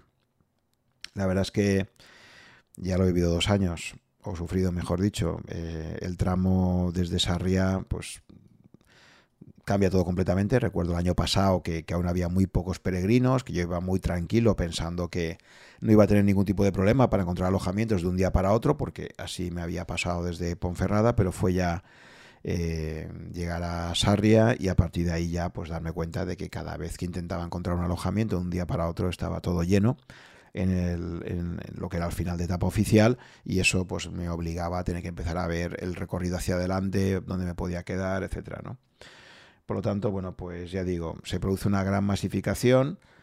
Masificación que, por cierto, eh, encuentras en detalles tan eh, desagradables como que, por ejemplo, pues si en alguna ocasión paras a mear, pues el sitio donde paras, pues hay mucha otra gente que ha pensado lo mismo, pero encima pues eh, se han dejado allí pañuelos de papel y te encuentras un montonazo de papeles, lo cual me parecía algo increíble, ¿no? La falta de la falta de civismo haciendo esto, ¿no? Entonces, bueno, pues un ejemplo más de que, de que esas etapas finales, desgraciadamente, en los últimos años se han convertido más en, romerías eh, de turigrinos que, que realmente en, verdaderos peregrinos. Eh, hasta tal punto pues que cada vez más con la gente que vas hablando en el camino de, largo recorrido, eh, este año por ejemplo ha pasado bastante en el camino primitivo, pues toda la gente va viendo cómo, cómo va a llegar a, Santiago a partir ya de, de Sarria en el menor tiempo posible, ¿no? O que incluso ahora se estén planteando eh, propuestas de hacer eh, bypass, de, por ejemplo, desde Sarria, en vez de continuar por el camino francés, pues por ejemplo bajarse hasta Monforte de Lemos y seguir por el camino de invierno para evitar toda esa masificación de las últimas etapas, ¿no? Es decir, que cada vez más están buscando alternativas. El problema que tienes a irse de la ruta oficial es que luego llegas a destino y si te preocupaba especialmente lo de la Compostela, pues cuando vas a la oficina del peregrino como vean allí que tienes un lío con la ruta oficial, pues probablemente te van a dar la compostela porque 100 kilómetros mínimo sí que has hecho, pero no te van a reconocer probablemente pues todos los kilómetros que realmente has realizado, ¿no? Al, hacer eh, una ruta que no sea, que sea una ruta híbrida, ¿no? La verdad es que si se tuviera un poquito más de perspectiva en la oficina del peregrino, pues habría que entender que, frente a esa rigidez oficial, eh, históricamente siempre ha habido flexibilidad, ¿no? Por ejemplo, pues en el camino francés, pues eh, siempre ha habido mucha gente que se ha desviado para visitar la Catedral de Oviedo y desde ahí conectar, seguir por el camino primitivo o bien por el camino del norte. Eh, o, otros trasvases ¿no? que han habido también, por ejemplo, la salida de Lugo, en vez de seguir por el camino oficial primitivo, pues irse eh, conectando con el camino del norte, etcétera. Es decir, que a lo largo de la historia, pues por diferentes motivos, eh, la realidad es que el peregrino pues ha ido utilizando unas rutas u otras, ¿no? Entonces a veces el, hecho de que esté todo tan tasado, tan, tan formalizado, la ruta oficial cual tiene que ser, pues puede quitar un poco esa flexibilidad que ya digo, sobre todo para los meses de verano e intentando evitar la masificación del camino francés y también del portugués desde Tui este no lo conozco de primera mano, pero parece ser que, la situación es bastante parecida en cuanto a masificación al, francés, pues son formas de, intentar evitar esas rutas más transitadas. Bien, esto en cuanto a lo que son eh, mis consejos, por lo que yo he podido experimentar en primera persona y también por lo que me han ido contando peregrinos que me he ido encontrando y, he leído al respecto. ¿no? Pasando ya al siguiente apartado, que sería pues un poco cuál ha sido mi experiencia en estos dos años, de una forma más, más personal o emocional. Bueno, pues decir que em, la verdad es que ha sido una experiencia preciosa, como decía, con sus momentos siempre emocionantes, con tus momentos también de introspección, de, desconexión, y que ante todo eh, realmente lo que, lo que he sentido es mucha libertad. O sea, quizás si tuviera que resumir en, en una palabra eh, cuál ha sido mi experiencia durante estos, estos dos años. Ha sido vivir esa, esa libertad plena que te da salir de tu casa únicamente con una mochila y eh, con esa sensación que tienes donde de, que eres absolutamente el, dueño de tu destino, de que, de que, te vas a ir quedando pues cada día donde decidas, que vas a ir a tu ritmo, eh, te vas a parar cuando quieres, vas a poder conversar pues cuando te surjan situaciones o bien con otros peregrinos o bien con, lugareños, que, suelen ser conversaciones muy interesantes. Y por lo tanto, si, si tuviera que quedarme con una, con una palabra, pues de entrada sería la, de libertad, ¿no? La de la plena libertad que te da salir, pues con tan poco equipaje y enfrentarte a, un entorno, pues como el que hemos tenido hasta recientemente y que la modernidad de alguna forma nos, nos ha robado, ¿no? Eh, por lo tanto, esa, esa, libertad, ese enfrentarse cada día, esa incertidumbre de cómo va a ser la etapa, pues me parece un aspecto súper bonito. ¿no? Al respecto, eh, me gustaría eh, leeros unos párrafos de un artículo de Stefan Zweig, el gran Stefan Zweig, ¿no? de El Mundo de Ayer, que recomendan algunos podcasts, que es un, un, novelista que me encanta ¿no? por su estilo narrativo, tiene muchísimas obras muy interesantes. Y, en concreto en un artículo de 1926 titulado Viajar o ser viajado, pues ya hablaba de la nueva plaga de los viajes organizados, que ya pues hace un siglo ya estaban empezando a darse, ¿no? y que ahora, pues desgraciadamente, se han convertido en, lo habitual en el mundo del turismo. ¿no? Entonces, eh, em, tiene unos párrafos muy interesantes donde comenta esto y os voy a destacar algunos, ¿no? porque va a conectar con lo que comentaré a continuación. ¿no? Eh, dice, dice cuando viajamos no lo hacemos solo para buscar la lejanía, sino también para abandonar lo propio, el mundo doméstico cotidiano y metódico, para disfrutar del no estar en casa y por ello también del no ser uno mismo. Deseamos interrumpir el simple vivir eh, viviendo por medio de vivencias. Pero aquellos que prefieren que los lleven de viaje solo llegan a conocer lo novedoso de forma superficial, sin penetrar en su interior. Se pierden irremediablemente todo lo peculiar y propio de un país al dejar que sus pasos sean conducidos por un guía y no por el verdadero Dios del viajero, el azar. Qué bonito esto de el verdadero Dios del viajero, el azar. Y nadie eh, las vive a fondo, las experiencias, porque se acercan a los valores y a los mundos seleccionados en compañía, conversando y charlando, sin contemplar nunca a solas lo novedoso, sin absorber con devoción y en solitario las maravillas que se les ofrecen. Lo que se lleva cada uno de vuelta no es sino el simple orgullo de haber tenido ante sus ojos esta iglesia o aquel cuadro. De ahí que sea mejor lo incómodo, lo molesto, lo desagradable incluso. Forma parte de todo verdadero viaje, porque siempre hay un contrasentido entre lo confortable, lo que se ha conseguido sin esfuerzo, y lo que se ha experimentado de verdad. Todo lo esencial en la vida, todo lo que consideramos provechoso, nace del esfuerzo y de la superación. Porque solo las impresiones que se adquieren tras sufrir molestias, incomodidades y equivocaciones permanecen luego en la memoria de forma duradera e intensa. Nada se recuerda con más agrado que los pequeños contratiempos, las penalidades, los descuidos y los extravíos de un viaje. Bueno, pues creo que es un texto que recoge perfectamente lo que hemos vivido. Eh, es cierto que uno al final muchas veces acaba recordando, incluso con cariño, pues esos, esos malos momentos, esas, dificultades. Y, me parece que es un texto que refleja perfectamente lo que hemos sentido todos, por ejemplo, pues en, la experiencia del, camino. ¿no? Creo que es una experiencia que acaba enganchando, que genera adicción y cuando lo comenté en Twitter pues hubo mucha gente que me dio la razón. Eh, después de ese primer año te acaba picando ese, ese gusanillo y, cada vez pues quieres experimentarlo, insisto, ampliando el número de días porque cuanto más tiempo estás, más intensa la experiencia. Y es una forma de abrirse al mundo y a la naturaleza. Cada día es un sitio distinto, cada día es un objetivo de corto plazo diferente y bueno, te abres, como comentaba antes, eh, al azar, a ese dios del viaje y, que ese azar pues introduce en ti, permitiéndote conocer eh, parajes nuevos, personas nuevas, emociones nuevas, ¿no? Em, el camino al final es siempre una combinación de momentos de reflexión, eh, de disfrute simplemente del paisaje y eh, luego eso combinado con momentos de aprendizaje, de interacción con otras personas, de intercambio de experiencias, por lo tanto, pues es una mezcla ¿no? de momentos de, introspección con momentos de comunicación. Eso para mí es el cóctel perfecto. ¿no? Hay días donde se da más una, una de esas partes del cóctel y otras en las que se da el otro, ¿no? pero en general eso sería lo ideal, ¿no? Otro aspecto muy importante también del camino es hacerlo sin prisas, hacerlo sin verlo como un reto deportivo, que desgraciadamente pues mucha gente se lo plantea así, y la verdad es que todos yo creo que los primeros días, y eso yo creo que también José Carlos Gracia lo, lo destacaba mucho en su podcast, ¿no? Al principio cuando empiezas, pues empiezas con una mentalidad más deportiva, más de, más eh, de, viajero, ¿no? En el sentido de, fíjate lo que soy capaz de hacer cada día, de cuántos kilómetros hago, a qué velocidad, etcétera.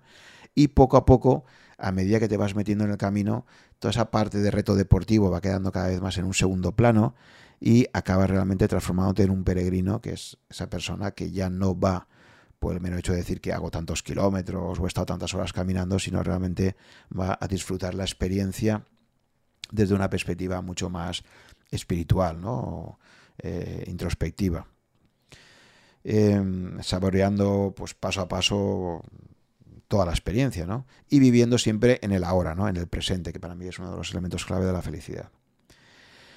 Por lo tanto, si realmente quieres hacer el camino con, mentalidad exclusivamente deportiva, pues probablemente haya otras alternativas mucho más interesantes, como puede ser hacer la Transpirenaica o otras muchas alternativas de trekking. ¿no? Creo que no tiene sentido planteárselo desde esa perspectiva eh, si realmente quieres hacer el, el Camino de Santiago. Y de hecho, pues ese paso progresivo, cuando son muchos días lo vas notando, de caminante en peregrino, perdiendo nuestra vanidad deportiva, pues creo que es, que es un proceso eh, muy interesante, ¿no?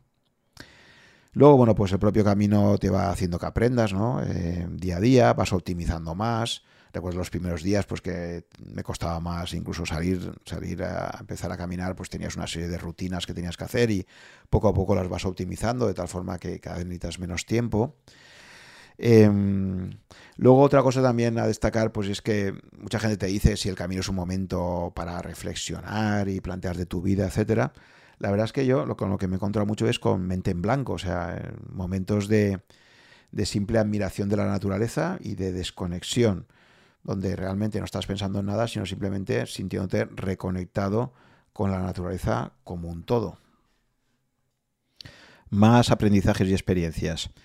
Por ejemplo, eh, la previsión de las distancias. Eh, típicamente tú ves la ruta oficial, ves los kilómetros que va a tener y el desnivel, pero claro, lo que nunca tenemos en cuenta o tendemos a subestimar siempre es que es probable que a veces nos equivoquemos. A pesar de que la ruta está normalmente muy bien señalizada, hay momentos en que inevitablemente nos despistamos por las razones que sean y acabamos cometiendo errores. Yo varias veces pues, me he llegado a desviar eh, más de un kilómetro y tener luego que retroceder, por ejemplo, ¿no? Entonces, ojo con eso porque a veces mm, pensamos que a lo mejor alargamos mucho o forzamos más los kilómetros de lo que pensamos y siempre hay que pensar que lo más probable es que acabemos haciendo más. Por otra parte también, eh, si te guías por Google Maps, eh, hay que saber que no es fiable porque siempre te envía por carreteras, por lo tanto, si quieres utilizar algún tipo de, de track es mejor yo no los he probado, la verdad, pero es mejor utilizar un track específico como los de senderismo, porque ya digo, si simplemente pones los destinos dentro de, Google, pues no te va a enviar por el camino realmente, sino por la carretera, ¿no?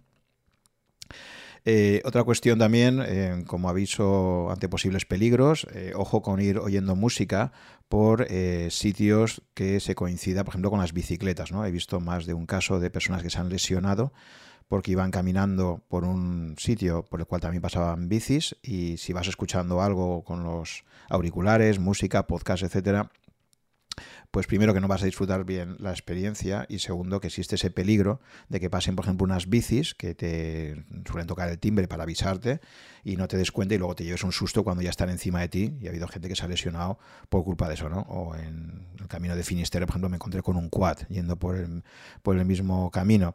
Entonces, eh, ojo con eso, con las coincidencias con otras formas de, transporte si vas escuchando eh, música, ¿no?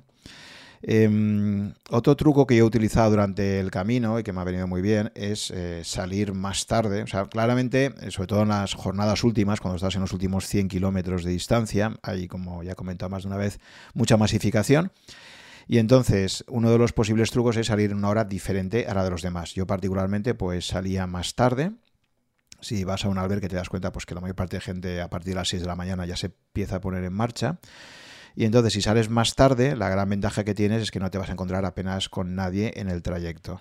Recuerdo, por ejemplo, la subida al puerto del Palo este año en el camino primitivo y era, la verdad, fue un día fantástico porque, entre otras cosas, pues lo hice casi en solitario durante la mayor parte del trayecto. ¿no? Luego también una de las ventajas de salir por la tarde, o perdón, salir tarde, es que mm, muchas etapas las acabas ya eh, tarde por la tarde, por ejemplo, y, esto hace que esa luz que tienes de poniente, cuando ya el sol se va poniendo, porque claro, siempre vas en dirección poniente, por lo menos cuando haces el camino francés o el primitivo o el del norte, ¿no?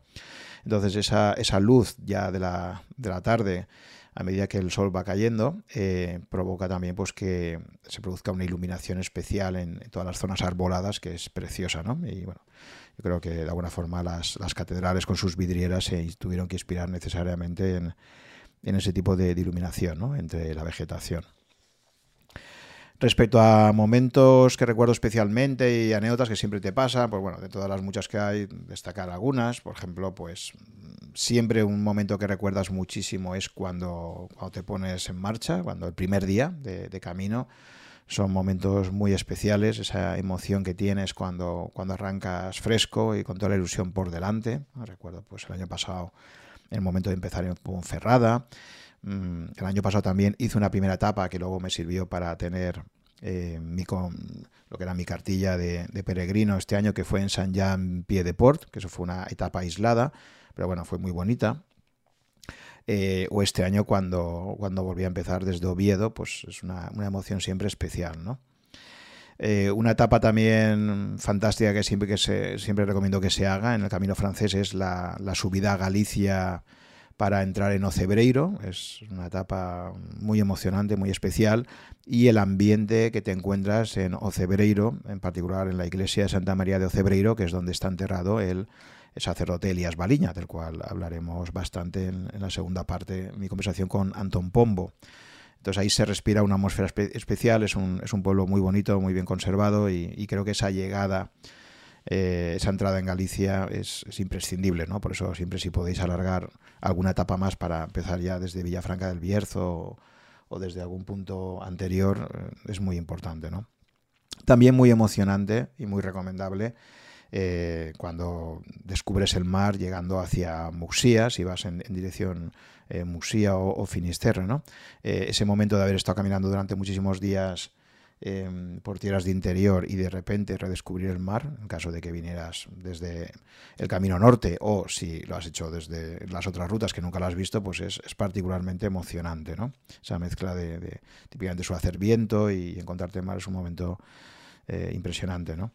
Por supuesto también las puestas de sol que hay en Finisterre y en Muxía, eh, las recuerdo con, con muchísima emoción más eh, fueron a finales de julio y allí, pues como se pone el sol más tarde, pues era sobre las 10 de la noche, con lo cual recuerdo que en uno de los casos en Muxía, pues me dio tiempo a cenar antes y luego me fui con el tiempo justo para poderla ver y casi me da un corte de digestión, ¿no? Entonces, bueno, pues eh, son momentos muy especiales, ¿no? Y, y, como colofón del viaje, pues son realmente maravillosos, ¿no? Esa extensión en general hacia Finisterre, pues es muy recomendable. Recuerdo en, la etapa que va desde Muxi hasta, hasta Finisterre, el pasear por la playa do Rostro, una playa todavía virgen, enorme, y, la soledad que se respiraba allí y, las emociones que tienes ¿no? en el final de trayecto fantástico, o ya en el propio Finisterre ir a ver la puesta de sol subiendo el monte do Facho y luego bajar hacia el faro desde, desde ese monte que tiene tanta historia ya acumulada, pues la verdad es que también son momentos maravillosos, ¿no? Otra, otra cosa que también em, he notado mucho en, todo el camino es la convivencia que tienes con la muerte. Eh, que de alguna forma la modernidad pues nos, ha robado, ¿no? Parece como que tengamos sea, un tema tabú y, que se margina mucho, pues durante todo el camino te encuentras continuamente con cementerios jalonados a lo largo de, todo el recorrido. Es como que se integra dentro de, de, tu día a día y te ayuda pues a, a, integrarlo también, ¿no? Eh, y, verlo como una cosa mucho más normalizada de la que normalmente pues, te encuentras en, las urbes. Eh, por ejemplo, pues a ese respecto un par de anécdotas, ¿no? Recuerdo como el primer día del camino del año pasado, que como os decía antes, pues eh, a mí me, gustó mucho el podcast de Memorias de un tambor, ¿no? pues en ese podcast se utilizaba mucho la, música de Ignacio Núñez, que, era un compositor español,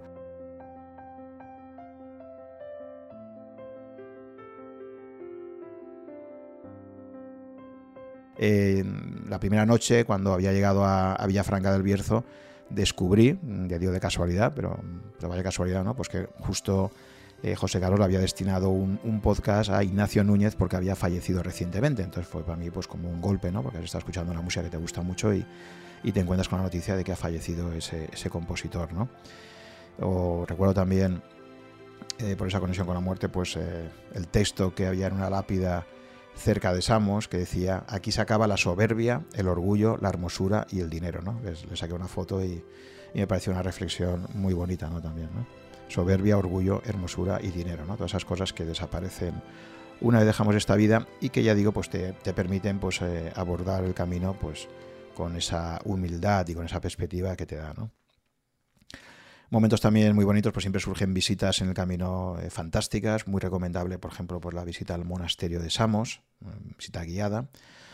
y también, por ejemplo, pues la del Museo Etnográfico en Grandas de Salime, eh, pues también es una forma maravillosa de ver cómo se vivía en, Asturias hace más de 50 años. Son, es un documento que me pareció muy bonito.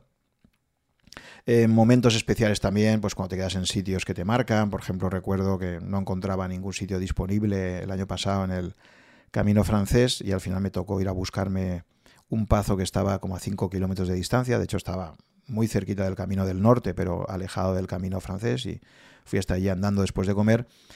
Eh, se llama Pazo da Briona y la verdad es que tuve esa, esa tarde-noche, fue, fue fantástica, bueno, pues porque me encontré con un pazo que bueno, estaba a la altura de, cualquier parador bueno, que había sido adquirido por, una pareja eh, de Madrid, que se habían conocido en el Camino de Santiago y se había metido en la locura de dejarse todo lo que tenían en, Madrid, comprar este pazo, rehabilitarlo y, ponerlo eh, al servicio de toda la gente que quisiera pasar por allí, ¿no? Bueno, pues fue, fue un día increíble, ¿no? Em, luego también así anécdotas que como siempre uno, como decía antes, eh, Stefan Zweig, uno lo que más recuerda son los, malos momentos también, pues recuerdo el año pasado, al principio del camino, ya en la segunda etapa, pues se me hizo una ampolla enorme en, el talón. Y eh, la ley de Murphy, que siempre es implacable, ¿no? El, el, día que paré esa segunda etapa no había ninguna farmacia cercana y ya me dijeron allí que bueno, pues tenía que esperarme hasta llegar a Triacastela, que estaba a treinta y tantos kilómetros desde donde estaba yo, porque antes no había farmacias. Entonces allí en ese hostal en el que me quedé, pues me dejaron lo básico para poder eh, hacer la cura. No me la curé yo bien. Eh, y la realidad fue que al día siguiente hice una etapa larguísima, ya digo que creo que fueron 33 kilómetros o una cosa así, con mucho desnivel, porque era la, subida hasta Ocebreiro que comentaba antes. Y bueno, pues ya cuando llegué a destino, fui a la primera farmacia que encontré que aún estaba abierta. Y allí tuve la suerte, pues que eh, no solamente me vendieron el material para hacer la cura, sino que la chica se prestó a hacer la cura ya directamente, porque es que estaba en una, estaba en una parte de, del pie que era muy difícilmente accesible. ¿no? Bueno, la cuestión es que mientras estaba realizando la cura, pues se ve que cuando ya me inyectó el betadine y tal, pues se me juntó ahí eh, todo el cansancio acumulado, debí tener una bajada de tensión y acabé desmayado. O sea, yo recuerdo que me estaba haciendo la cura y cuando, y cuando me despierto, pues estaba en el suelo, básicamente, ¿no? Entonces, bueno, pues ese fue el momento de de un poco de drama y, cómico, de, pues eso, ¿no? Perder, perder la conciencia en, la farmacia y bueno, pues esos momentos que te pasan, ¿no? Que, que, hacen pues darte cuenta de que, de que siempre hace falta la generosidad de los demás para ayudarte en un momento determinado, ¿no? Entonces ya después de eso me di cuenta de que desde luego esos calcetines no eran los adecuados y un par de días más tarde me compré unos buenos y es lo que desde entonces he utilizado y la verdad es que pues ya la aparición de ampollas ha sido mucho más limitada. También recuerdo con cariño, por ejemplo, pues ese hostelero que te llama eh, para decirte que has hecho una reserva online y que el precio que vas a pagar es más caro del que debería ser y que si quiero que anule la reserva y, que haga la gestión directamente con esa persona. Eh, me encantó esa honradez, ¿no? De decir, oye, no, no pagues tanto, que, esto realmente no corresponde. Em, momentos emocionantes siempre, pues cuando te encuentras también en esas últimas etapas, aunque es verdad que son romerías y hay muchísima gente que desde luego no debería estar haciendo el camino porque físicamente no está preparada, pero siempre emociona pues encontrarte, por ejemplo, recuerdo es un grupo de, de adolescentes que estaban haciendo el camino y, una de ellas eh, pues no podía seguir, seguir, se ve que le habían dicho que no podía seguir, estaba ya con lesiones y tal, y bueno, pues ver ahí cómo llora y se abraza con todos sus compañeros diciendo que no puede seguir, los demás consolándola y tal, ¿no? Son esos momentos especiales que tienes, ¿no? Cuando ves la, emoción que para mucha gente es seguir con la experiencia y no pueden seguir. También... Eh, otras cosas que me, han, que me han gustado muchísimo durante los dos caminos es el contacto permanente que tienes con los animales. Eh, perros, gatos, vacas, ovejas, caballos, gallinas sueltas por ahí. La verdad es que es un momento de reencuentro con, todo ese mundo animal que, históricamente hemos estado permanentemente en contacto con ellos y que ahora pues la modernidad y la urbanización eh, que hemos sufrido provoca que, te distancias. ¿no? Entonces reencontrarte con todo eso es, es muy bonito. Em, también recomendaría, en la medida de lo posible, intentar alojarse en entornos rurales más que en, ciudades pequeñas, porque suele ser mucho más bonitos.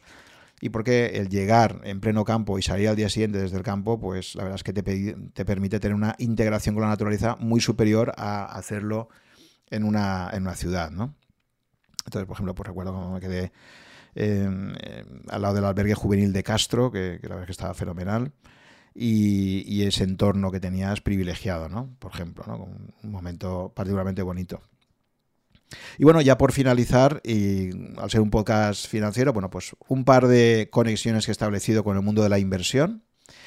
La primera sería, ya sabemos lo importante que es el interés compuesto, ¿no? En, el mundo financiero y en todo en la vida, en la formación, etcétera. Bueno, pues aquí también aplica el interés compuesto. Es decir, no tiene nada que ver hacer etapas sueltas, hacer dos, tres días, con tener una continuidad en la experiencia. A medida que van pasando los días, el interés compuesto actúa actúa de dos formas. Eh, de forma positiva, y es que la experiencia cada vez es más intensa, pero también de forma negativa, porque lógicamente pues tu cuerpo, a medida que van pasando los días, cada vez está más eh, machacado, eh, pues si tienes algún tipo de incipiente lesión, cada vez se puede hacer más grave. Entonces hay que cuidarse mucho, pero está claro que ese interés compuesto va a actuar para hacer que la experiencia, desde luego, sea muchísimo más intensa. ¿no? Eh, por lo tanto, siempre, siempre, siempre hay que priorizar. Eh, decir, os diría, si tenéis, por ejemplo, dos semanas sueltas en el año para poderlo hacer, es mucho mejor hacer las dos semanas juntas que no hacer una semana por un lado y otra semana por otro. La, experiencia no va a ser uno o uno, dos, sino que va a ser tres, cuatro, cinco. O sea, a medida que juntas días, va a ser mucho más intensa. Y por lo tanto, ahí el interés compuesto juega un papel clave.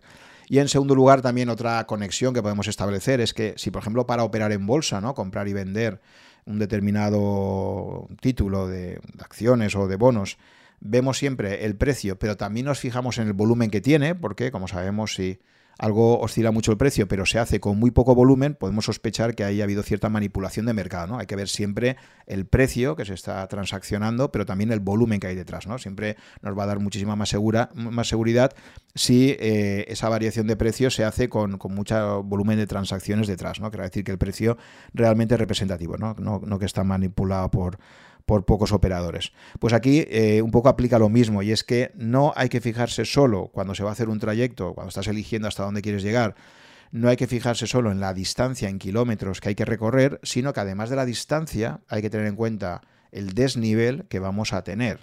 Es decir, de hecho hay tramos, por ejemplo, en el camino que te permiten ahorrar distancia, por ejemplo, pues bajar por, por, una, por un barranco eh, que los he visto, eh, que son mucho más bonitos, pero también tienes que asumir un, desnivel mucho más grande de lo que tendrías si fueras eh, caminando, mm, por ejemplo, al lado de la carretera. ¿no? Entonces, ojo con eso, distancia sí, pero también desnivel muy importante. Y luego habría que añadir otro par de parámetros y es que para una misma ruta, para una misma distancia, pongamos por caso, por ejemplo, 25 kilómetros, que para mí era la, distancia estándar que recorría diariamente, no es lo mismo hacer 25 kilómetros con una temperatura agradable y una humedad baja que hacerlo con una temperatura alta y con una enorme humedad. Entonces, estos parámetros también de temperatura y humedad son fundamentales. Hay etapas de 25 kilómetros o de 30 kilómetros que las puedes sobrellevar muy bien porque la temperatura es perfecta y una humedad eh, controlada y hay otras etapas donde el exceso de temperatura o el exceso de humedad, digo, en, particularmente en Asturias, en las primeras etapas, desde que se sale de Oviedo, eh, se sufre una humedad muy alta. Todo eso puede provocar que tengas mm, que, la etapa se te haga muchísimo más difícil de lo que habría sido con eh, la misma distancia y desnivel. Por lo tanto, bueno, pues ya digo, no coger solo un parámetro, sino que cuando estás un poco planificando la etapa, tener en cuenta estas variables. Y bueno, esta es la parte primera mía y a continuación te dejo con mi eh, fascinante conversación con Antón Pombo. Él sí es un gran veterano, ya con sus 38 años de experiencia haciendo el camino de Santiago y habiendo tenido la oportunidad de conocer a Elías Baliña en, los años 80. O sea que creo que va a ser una, una conversación que seguro que os va a aportar mucha más información y experiencias y que espero que os sea de utilidad. Así que os dejo con mi conversación con Antón.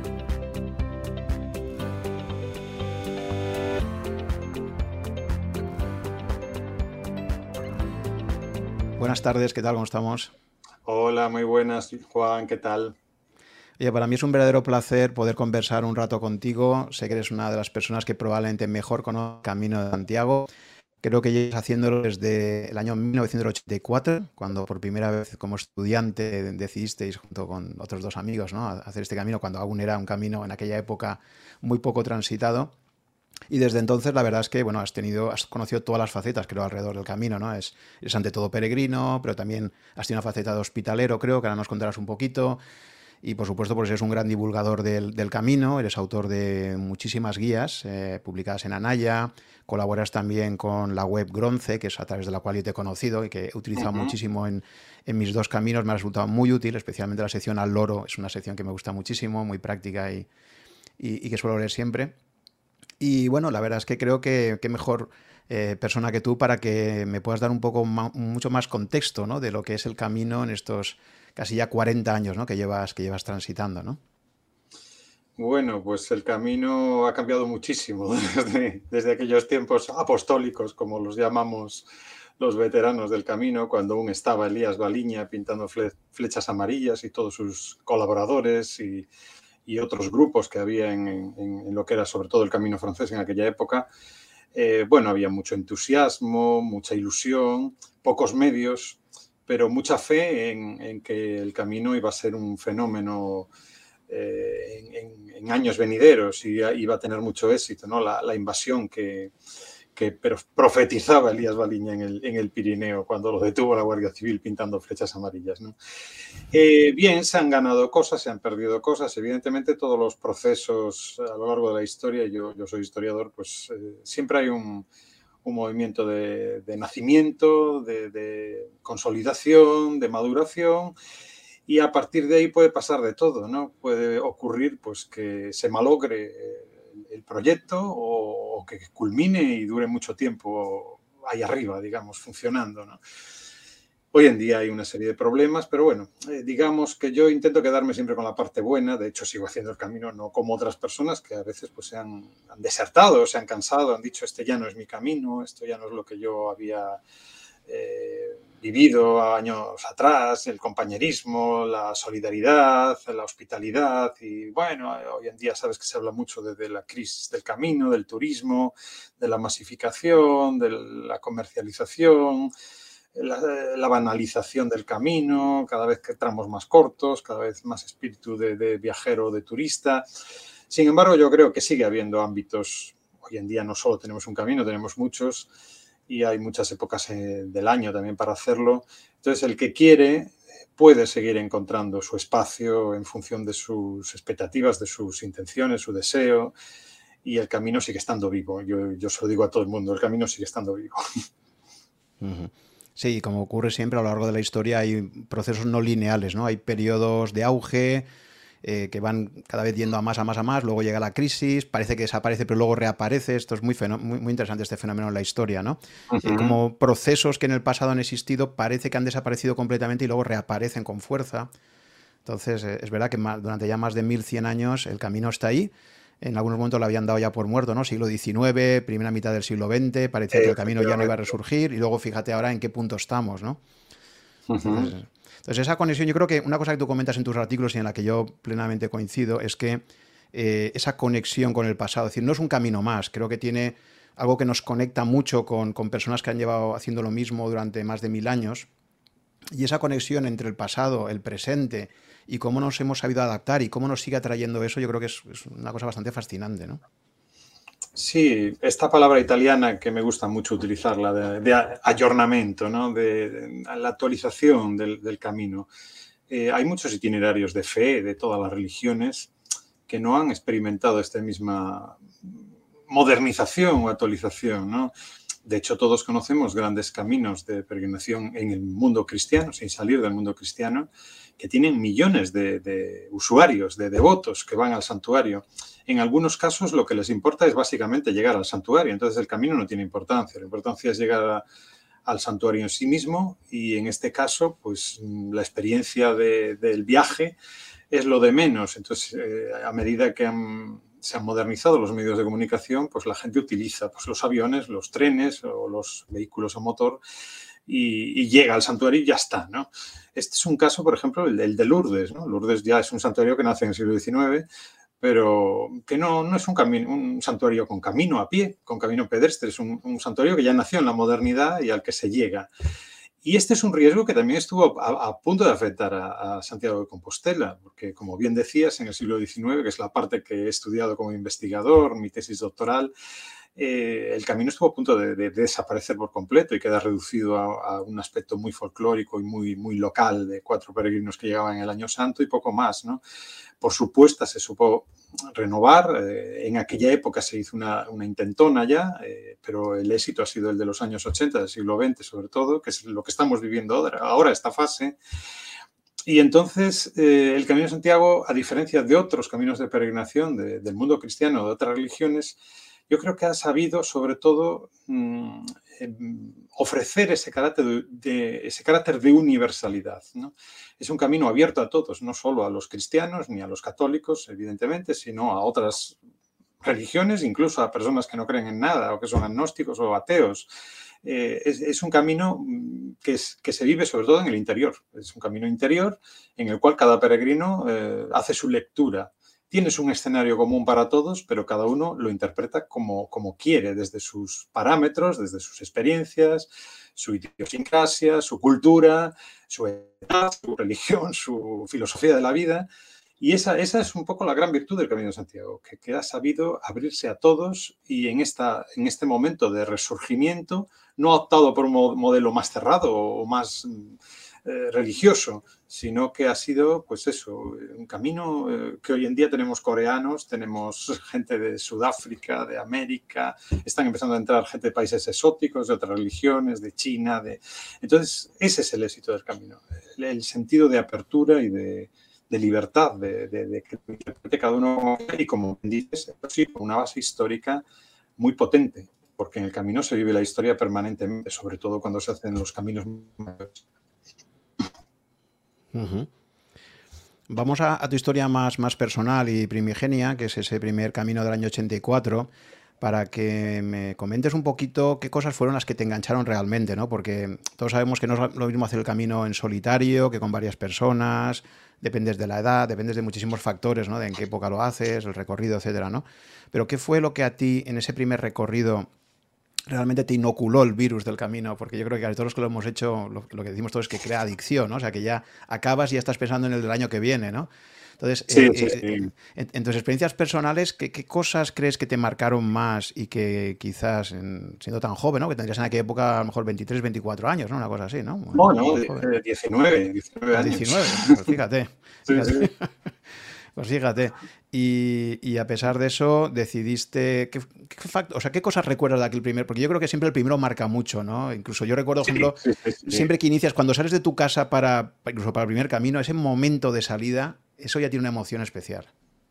Desde luego. Eh, y en aquella época era más aventura que ahora, porque claro, el camino estaba más señalizado, no había tantos alojamientos como ahora, era una pura aventura cotidiana. Llegabas al pueblo y a ver dónde me meto ahora, dónde me quedo.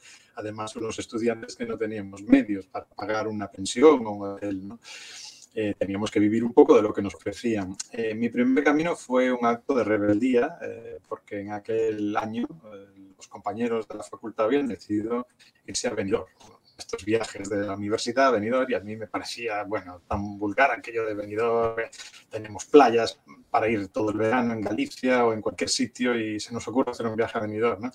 Entonces, eh, como aquel año habíamos estudiado arte e historia medieval en segundo de carrera, pues dijimos unos amigos, oye, ¿por qué no nos vamos a hacer el camino? Que lo habíamos estudiado en, las, materias que correspondientes a la peregrinación medieval, imbuidos de mucho espíritu romántico, ¿no? Así un poco anti, antisistema, buscando alternativas, viajes diferentes, pero bueno, nada que ver con, con, lo que hoy en día trae un peregrino. Era simplemente, yo creo que básicamente un espíritu, espíritu de aventura juvenil y de, y de buscar algo que entroncara con lo que habíamos aprendido ese año, ver sobre el terreno lo que habíamos estudiado, románico, gótico, que nos gustaba mucho el arte y tal. Entonces fuimos eh, tres amigos, tres amigos en bicicleta, porque en aquel entonces a mí no se me ocurría bajo ningún concepto de camino a pie. Decía, uff, un camino de un mes a pie, hay que estar loco para hacer eso, ¿no?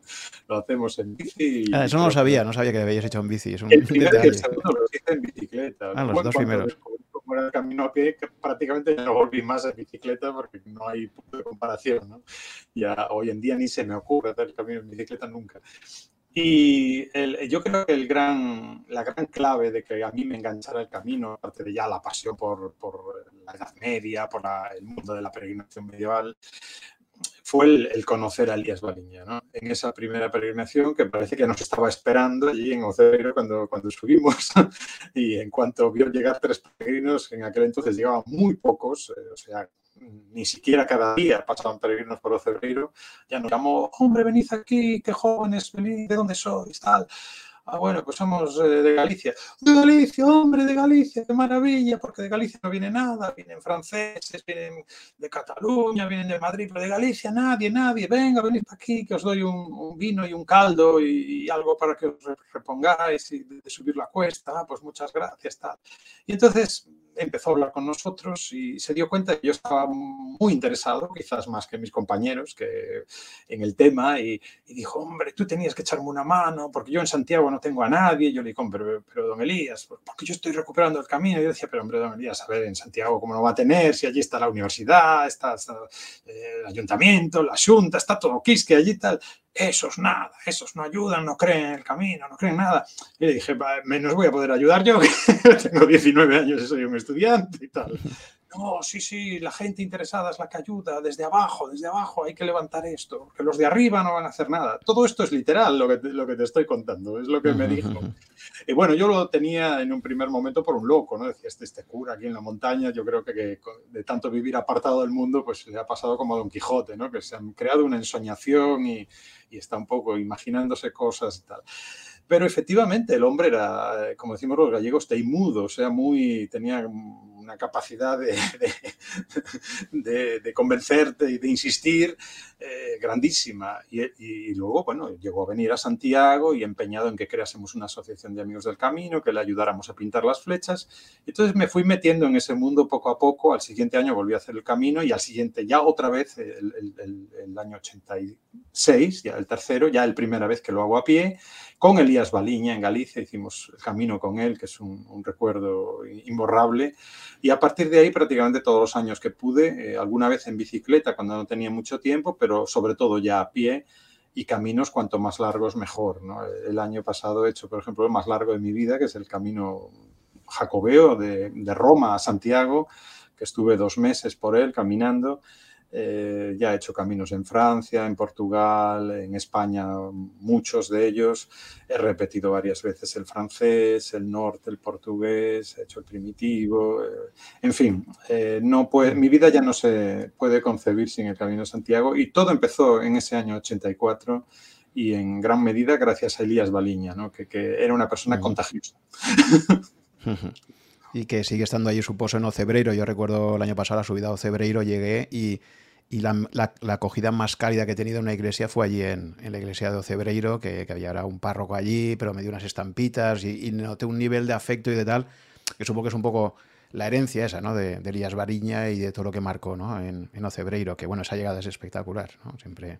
Sí, además Elías Bariña eh, realizó un experimento en su época y fue re rehabilitar Ocebreiro eh, una aldea que estaba abandonada con todas las payozas caídas, las casas muy deterioradas y los vecinos se habían ido muchos. Y entonces fue como una experiencia a pequeña escala, como una maqueta de lo que voy a hacer eh, en el futuro en el Camino de Santiago, que es muchísimo más grande que Ocebreiro, pero si lo he conseguido aquí, también se puede conseguir en el Camino de Santiago. Y de hecho lo consiguió, pero le ocurrió pues como a Moisés, que no llegó a ver eh, la tierra prometida o el, o el camino ya funcionando de una forma eh, consolidada. Se quedó a las puertas de lo que fue el Jacobeo y de lo que fue ya el gran boom de los años 90. Sí, porque falleció en el año 89, creo que tengo entendido. O sea, que murió a los pocos años de En diciembre, diciembre del 89. Fíjate qué contrastes un poco también para que vayamos introduciendo, porque otra idea también muy interesante que me gustaría comentar contigo para ver cómo la ves y que te he leído y que creo que estaremos un poco en esa línea. Yo este año he hecho el camino primitivo, eh, después de alterar la ruta viendo la ola de calor terrible. Quería hacer el camino de invierno, quería ir por, por los viñedos de Valdeorras y de Ribeira Sagra, porque soy muy aficionado al vino. Y cuando ya vi que, que, se venía esa ola de calor de 42 grados por allí, dije, esto no puede ser. Y entonces cambié los planes, estando ya en Ponferrada, después de dos etapas, me subí a Oviedo y en PC en Oviedo para hacer el, camino hasta, hasta Santiago y luego con la extensión, aunque no la pude hacer completa, con la extensión hasta Fisterra y Muxía, que, me gustó mucho pues ahí todas las aportaciones que hacías, ¿no? Entonces te lo digo porque fíjate qué contrastes tan tremendos entre, por ejemplo, la llegada a Galicia por el camino francés con esa subida a Cebreiro espectacular y que le recomiendo a cualquiera que, empiecen como mínimo en Villafranca del Bierzo, ¿no? Eh, y no se pierdan esa subida, con lo que es la llegada desde Asturias a Galicia, que vas bajando y de repente te sale ahí un, pilón que te dice, estás en Galicia, pero ya estás. O sea, y, y, hacía la reflexión, decía, claro, en la otra la llegada a Galicia es muy espectacular, está como muy marcada. Aquí quizás responda más a lo que es el entorno. Al final la diferencia entre Asturias y Galicia en esos tramos es una diferencia puramente política probablemente, ¿no?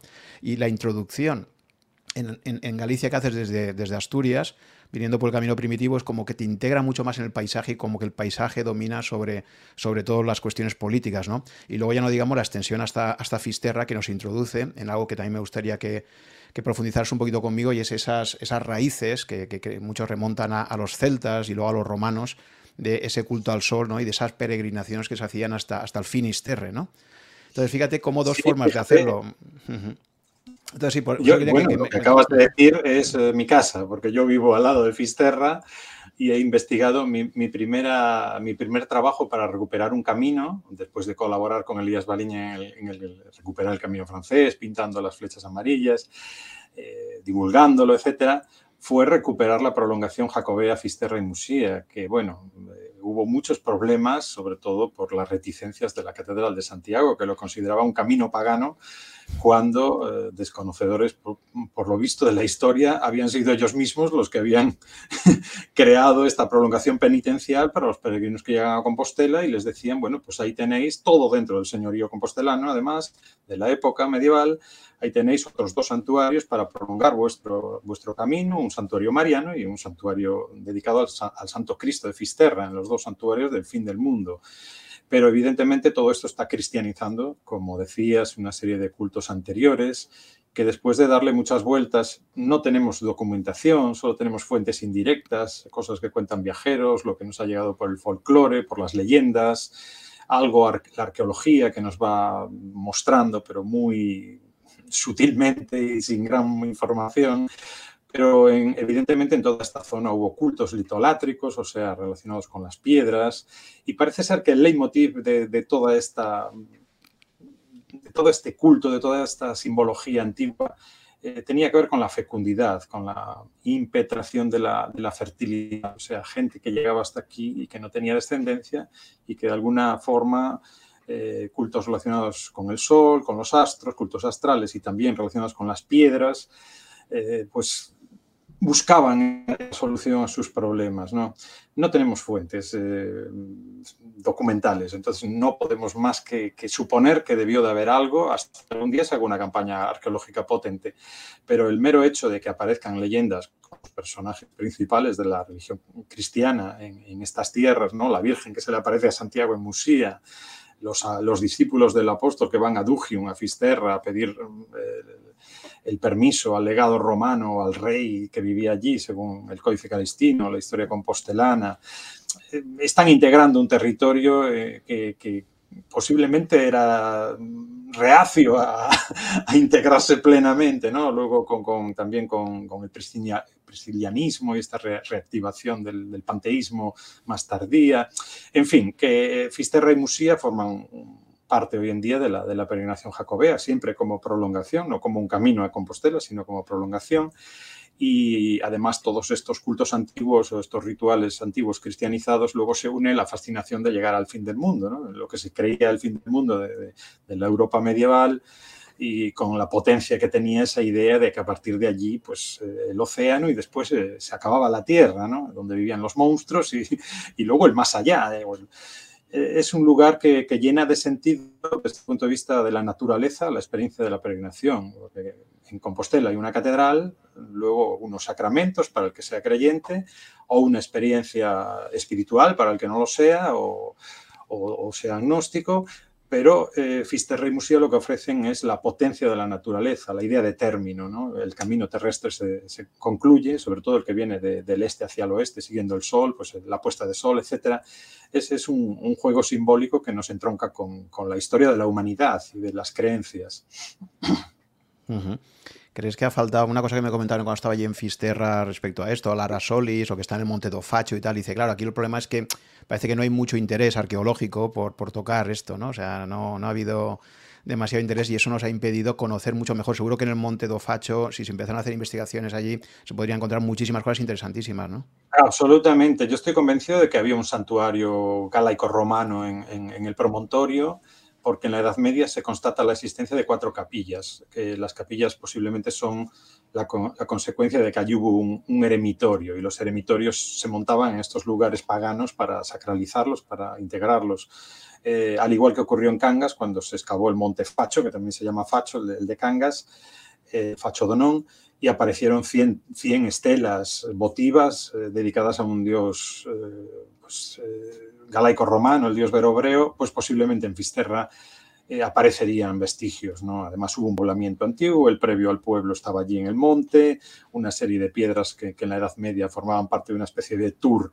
Eh, digamos, curioso para los peregrinos y viajeros que llegaban allí, todas relacionadas con milagros. En fin, que como decimos siempre, si esto lo tuviesen en, Francia o en, o en, otro país, o en Inglaterra, o en Irlanda, pues sería un parque arqueológico perfectamente cuidado al que habría que pagar para entrar.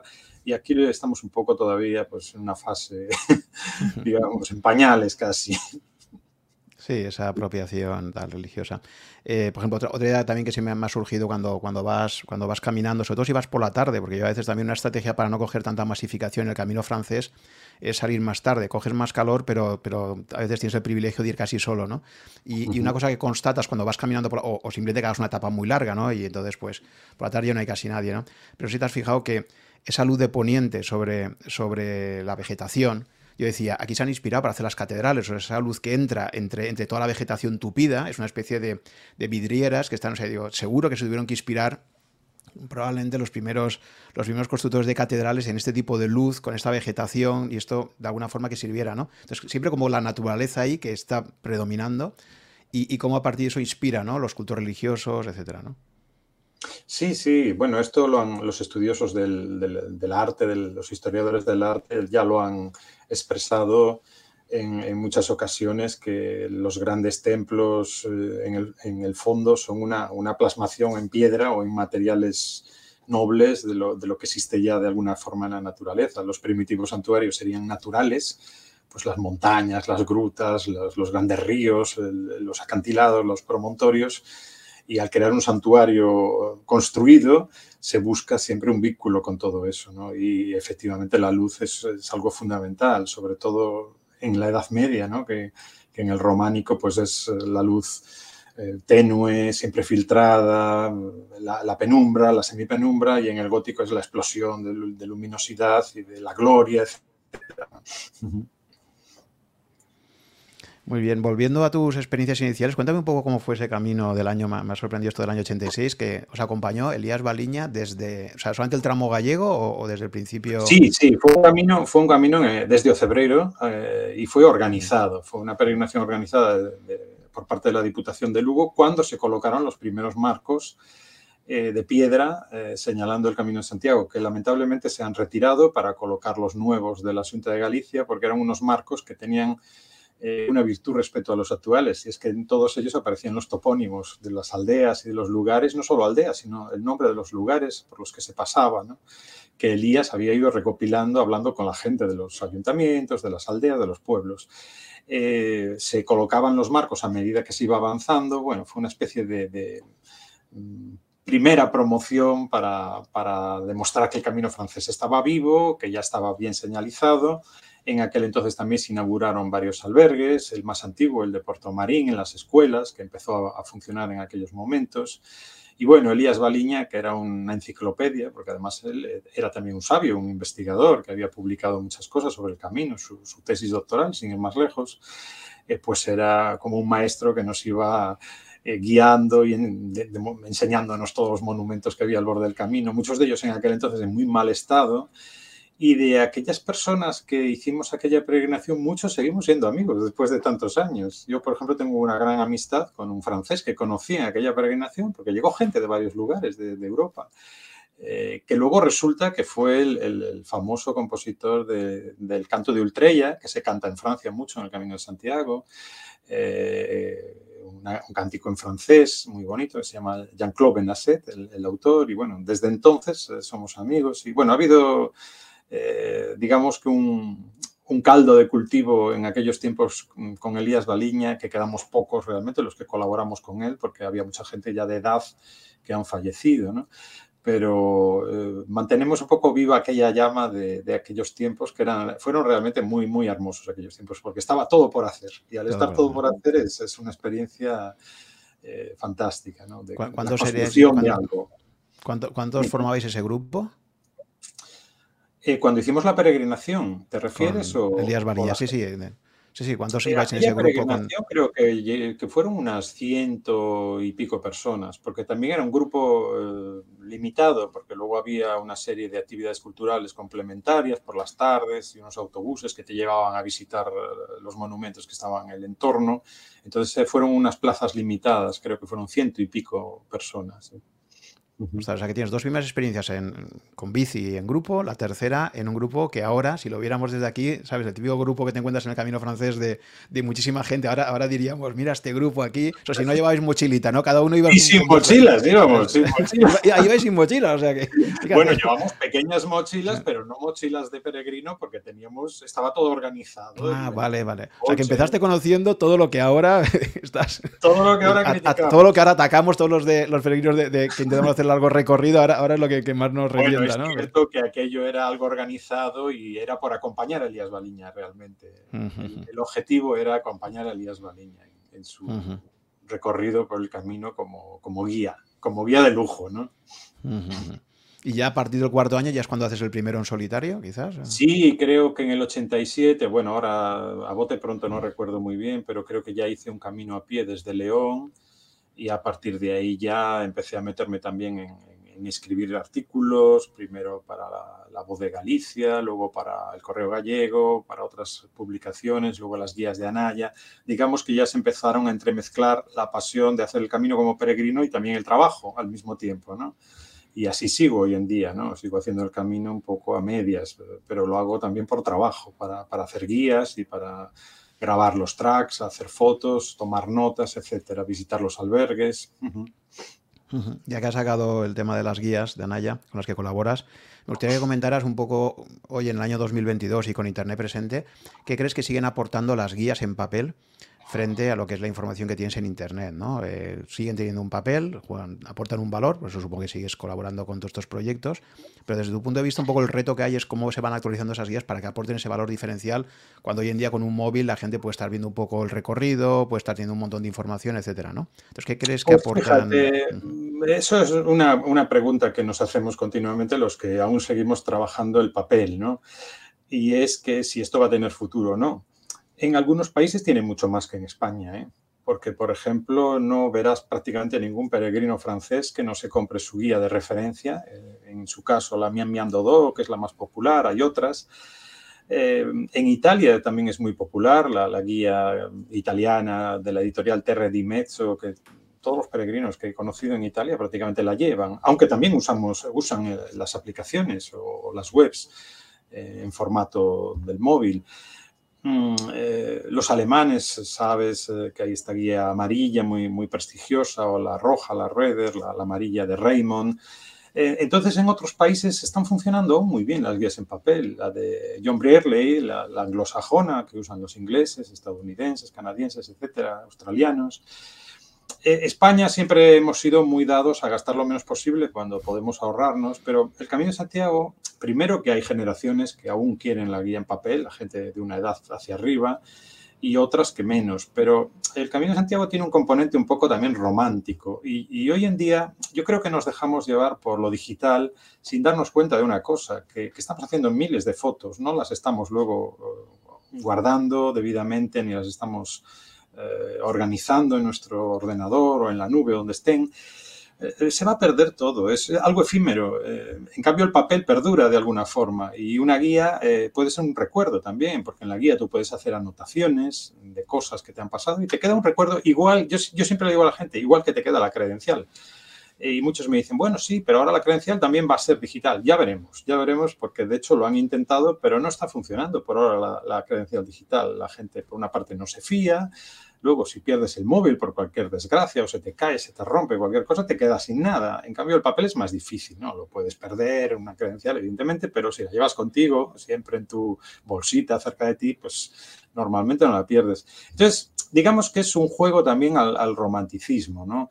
Eh, las últimas guías que hemos hecho, mm, en, cualquier modo, lo que hemos hecho es un convenio con Gronce para la actualización, porque en papel no puedes actualizar nada más que cada año o cada cuando se redite, que ahora últimamente es más o menos cada año y medio, dos años, la del francés sobre todo, y en cambio en Internet puedes continuamente actualizar. Entonces, yo sigo ahora trabajando en los dos mundos, tanto en el mundo de, de digital como, como en el mundo de papel y creo que son las dos visiones que puede haber también del camino, una más tecnológica o más práctica y otra pues quizás más romántica, que el romanticismo no tiene que ver con la edad solo, tiene también que ver con el carácter de cada persona. De hecho, hay gente mayor que no usa guías de papel y hay gente joven que sí las usa. O sea, mm. esto depende un poco de, los gustos. Lo que sí hemos hecho en la última edición es rebajar el peso a la mitad, porque eran muy pesadas y hemos cambiado el papel, hemos hecho dos tomos en el francés, por ejemplo, eh, para que la gente use uno y otro en función del tramo que haga o si lo hace todo, que el otro lo, lo pueda enviar a donde quiera, etcétera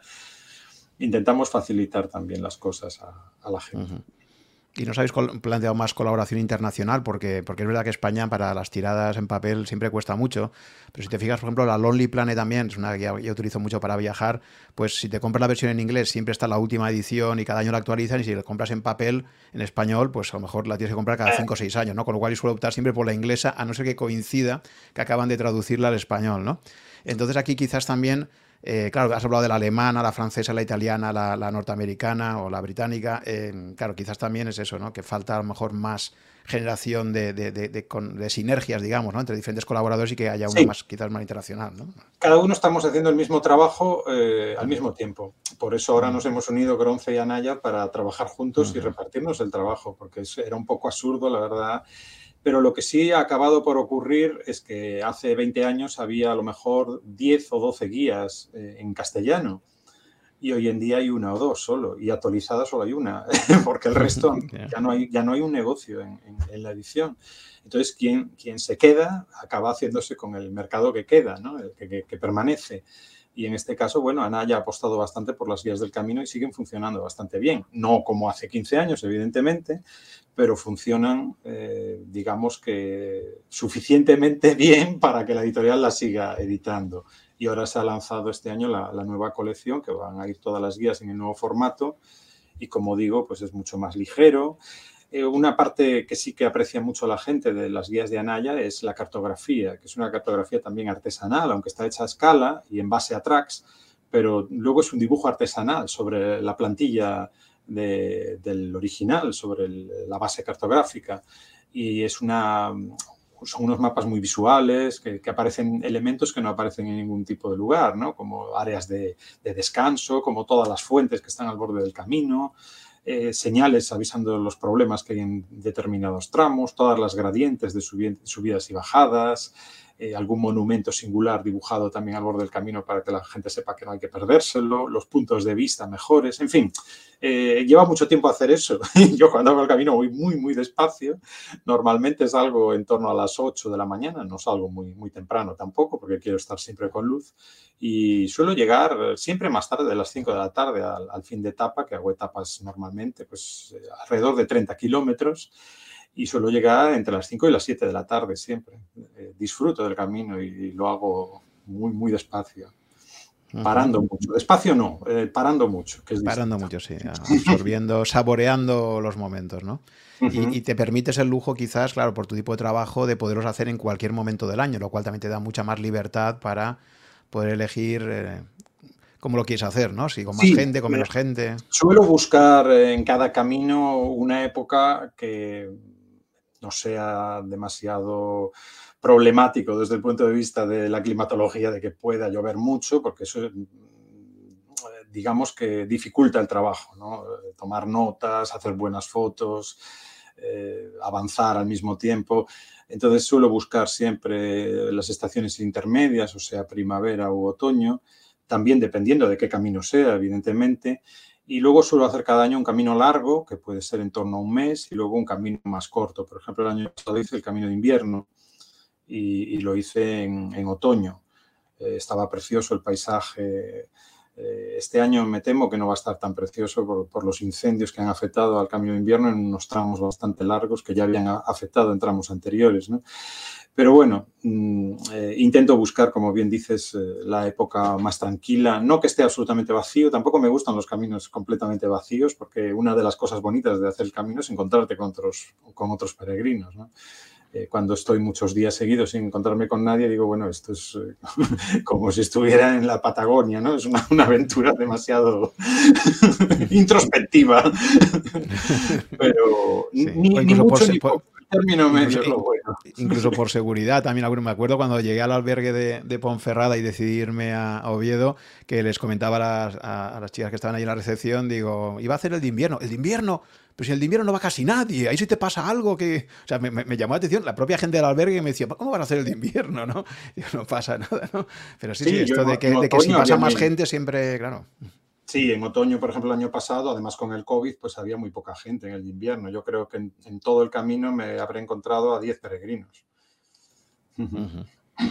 Vale, pues hablando de rutas y de esto, coméntame un poquito em, tus preferencias personales, ¿no? Al final, la primera pregunta que se hace siempre el peregrino es cuándo lo voy a hacer, cuánto tiempo y qué ruta elijo, ¿no? Yo creo que todos coincidiremos en que si lo vas a hacer una primera vez, probablemente el camino francés es el que hay que hacer, ¿no? Que es como el, a pesar de su masificación en los meses de verano, pero más allá de poder hacer un primer camino francés desde, donde puedas empezar, tú, por ejemplo, eres partidario, si una persona tuviera, por ejemplo, 10 o 15 días, ¿crees que es mejor eh, que llegue a Santiago en la primera, en, la primera vez que lo haga o, que es mejor empezar eh, o bien en San Jan eh, o bien en Roncesvalles y ir haciéndolo por tramos? Yo, creo que el primer camino, sobre todo personas que viven lejos de la ruta, o sea, personas extranjeras, deberían de hacerlo completo.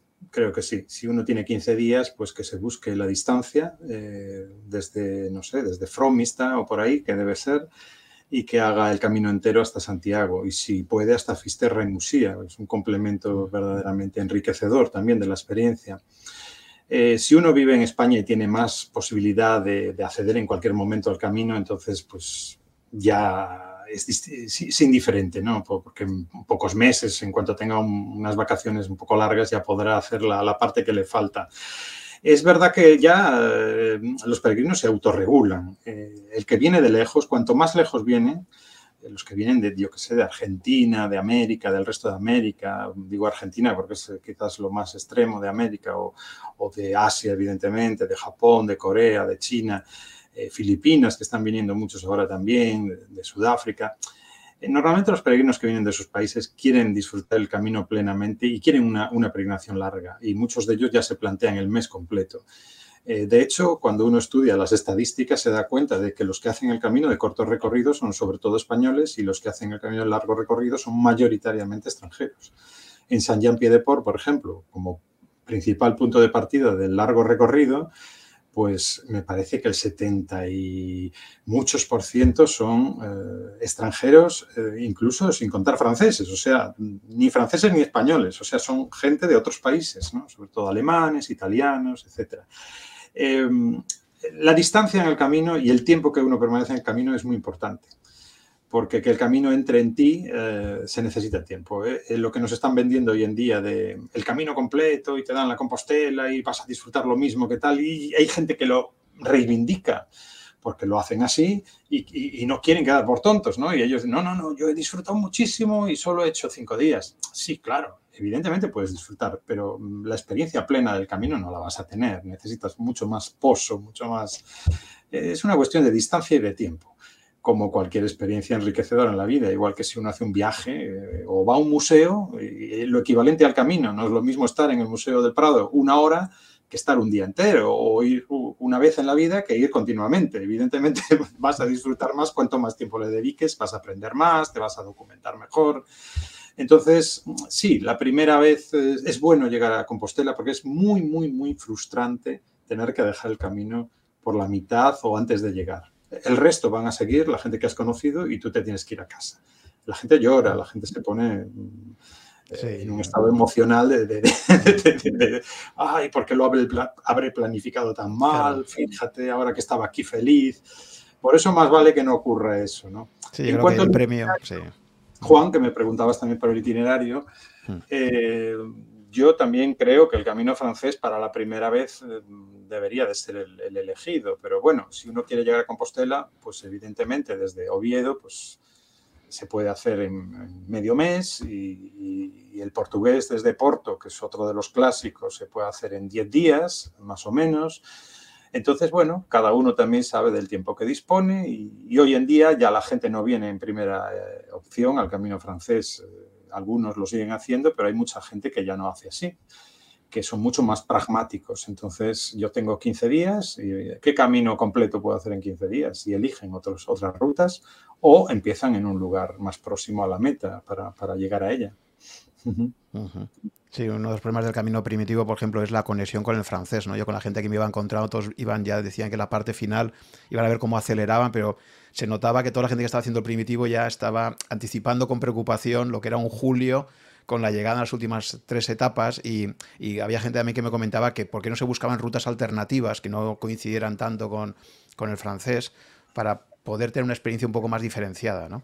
Sí, en el Camino Norte se ha conseguido, eh, porque se ha, recuperado el camino histórico, que además tiene todo el sentido lógico, porque es más corto que, que bajar a Arzúa, ¿no? que va por, directamente hasta la Bacoya.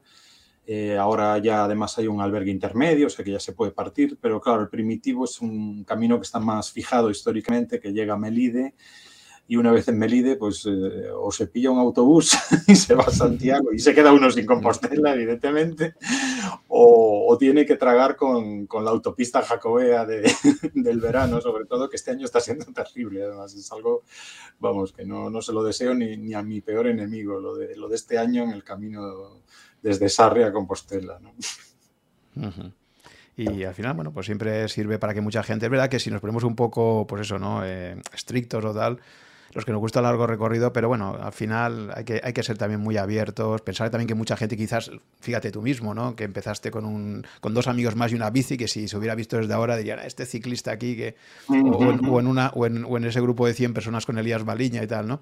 Entonces, bueno, Em, entonces, en cuanto a rutas, globalmente, de todas tus experiencias estos 38 años, ¿cuáles son las que más, con más cariño recuerdas? ¿Aquellas que han sido más largas? Eh, sí. Las más largas eh, me han llenado más, evidentemente, pero no, no siempre. Eh, yo a todas las quiero igual. Todos los caminos que he hecho, he hecho 25 caminos hasta ahora, que considero que son caminos.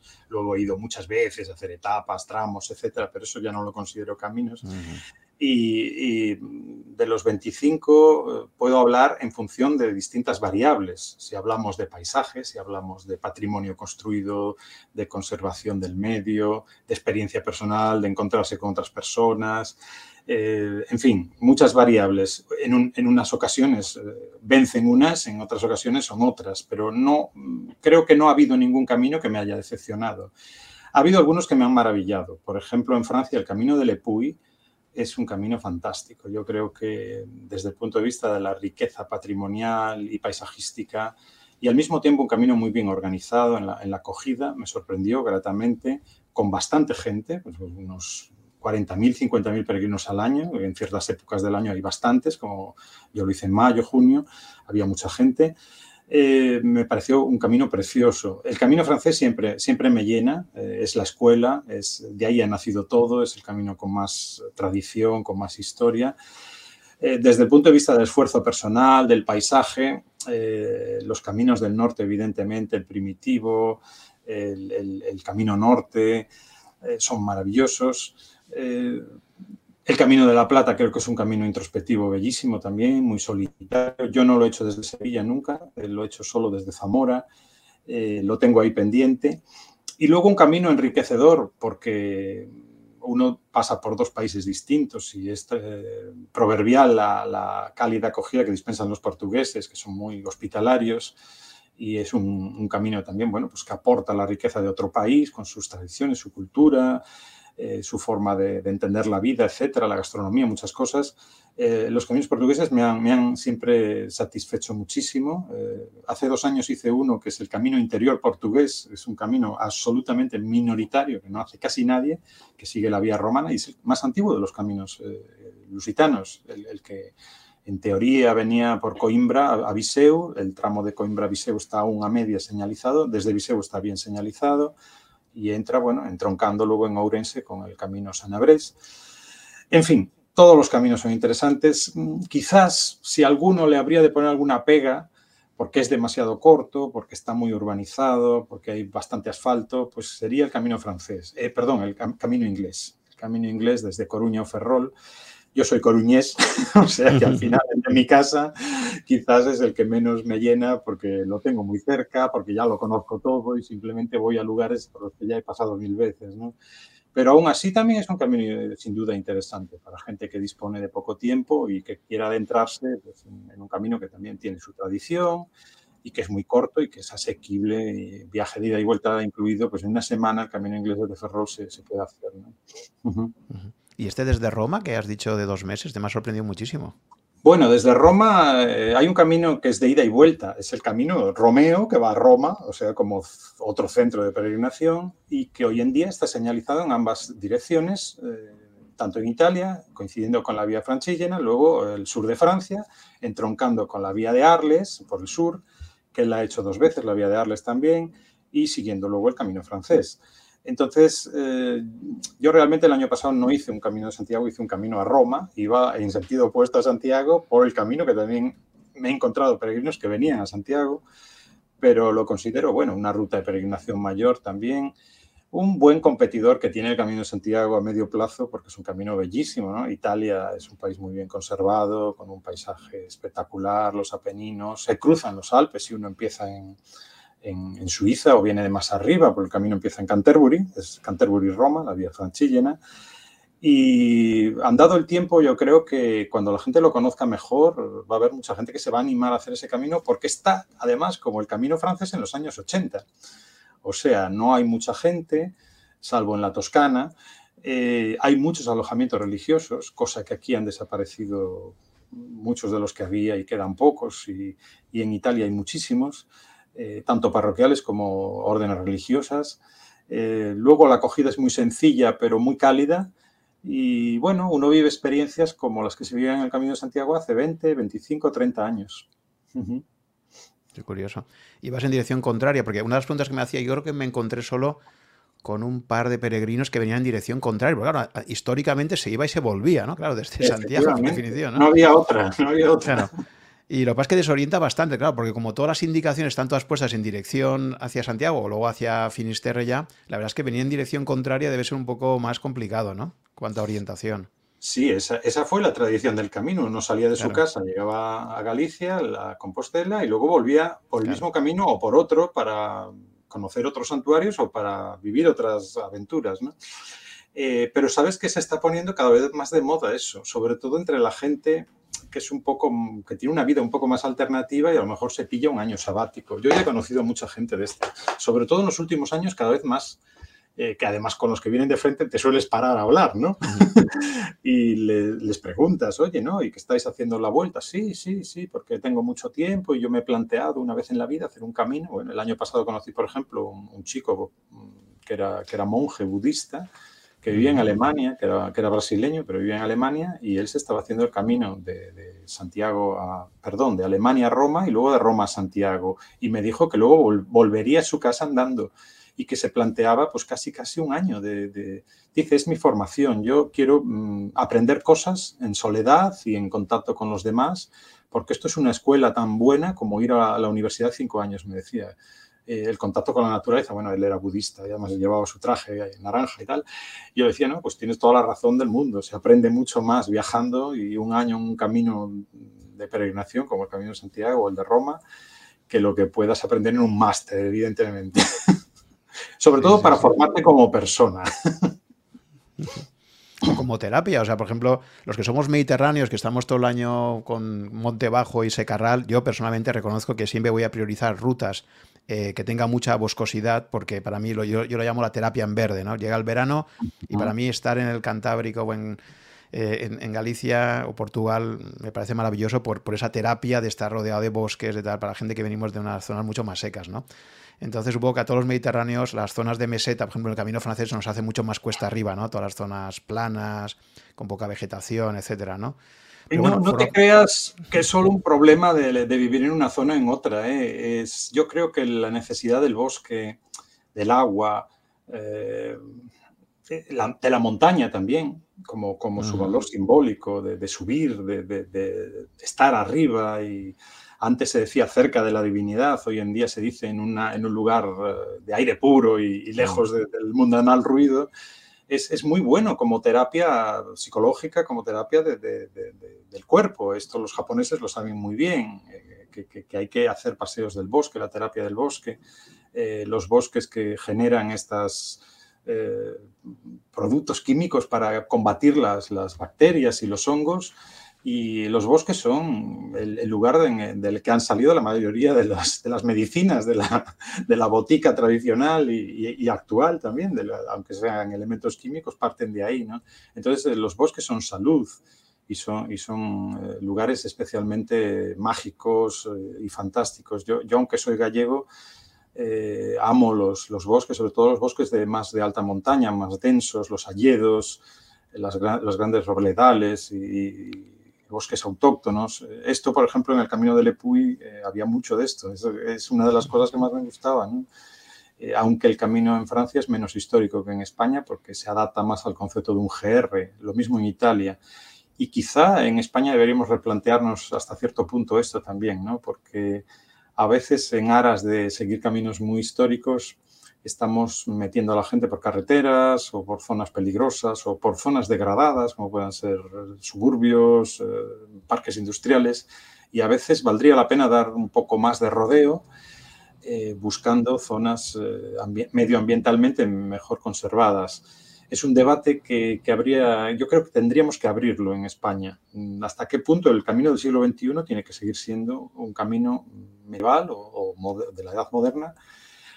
Intentamos eh, por todos los medios recuperar físicamente cuando hoy en día es imposible en muchos casos, porque las vías de comunicación lo han alterado y, las necesidades de un peregrino del siglo XXI no son las mismas que de un peregrino medieval. Y, lo estamos viendo, por ejemplo, mucho en, el Camino Norte con las variantes costeras, ¿no? que la gente se va a la rasa, se va al borde del mar para ver los sifones, para ver la costa, las playas, y, a veces el camino va por zonas menos atractivas, ¿no?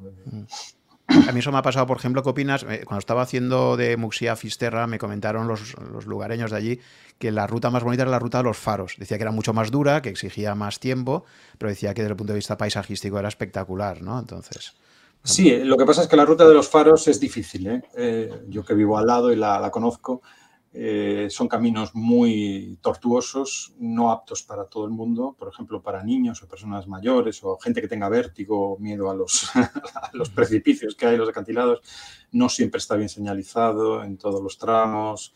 Eh, hay tramos eh, verdaderamente peligrosos, algunos incluso que son agresivos para el medio ambiente, porque atraviesas arenales en los que en ciertas épocas del año pues, hay aves que están nidificando o de invernada o lo que sea, y por eso no está hoy en día todavía reconocido oficialmente como un GR, eh, porque el, Camino de los Faros tiene su problemática. ¿no?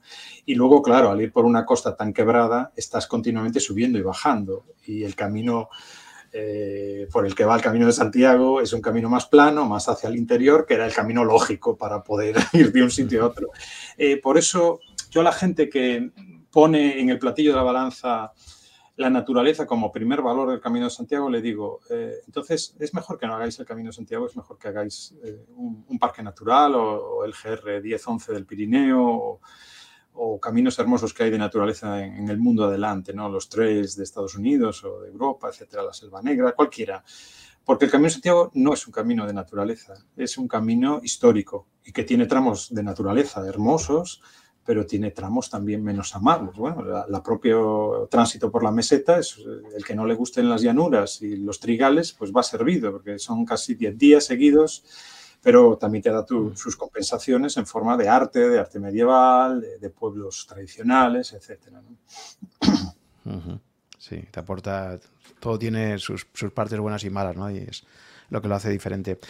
Eh, Antón, respecto a anécdotas que más recuerdes estos 38 años aquí, eh, ¿me puedes destacar así algunas que se te han quedado especialmente grabadas, anécdotas? Porque yo creo que todos que hacemos el camino siempre nos encontramos con, con esos momentos, ¿no? Que luego se te quedan grabados ahí de forma indeleble, a veces para bien, a veces para mal, ¿no? Pero, bueno, ¿tienes algunas anécdotas o algunas cosas así que nos puedas comentar de las que más te han Sí, tengo muchas anécdotas con, con peregrinos que he conocido en el camino, conmigo mi propia experiencia con gente que he conocido, bueno, yo, mi, actual pareja, es, la he conocido en el camino, es una persona de Hungría, o sea, anécdotas podría contar muchas.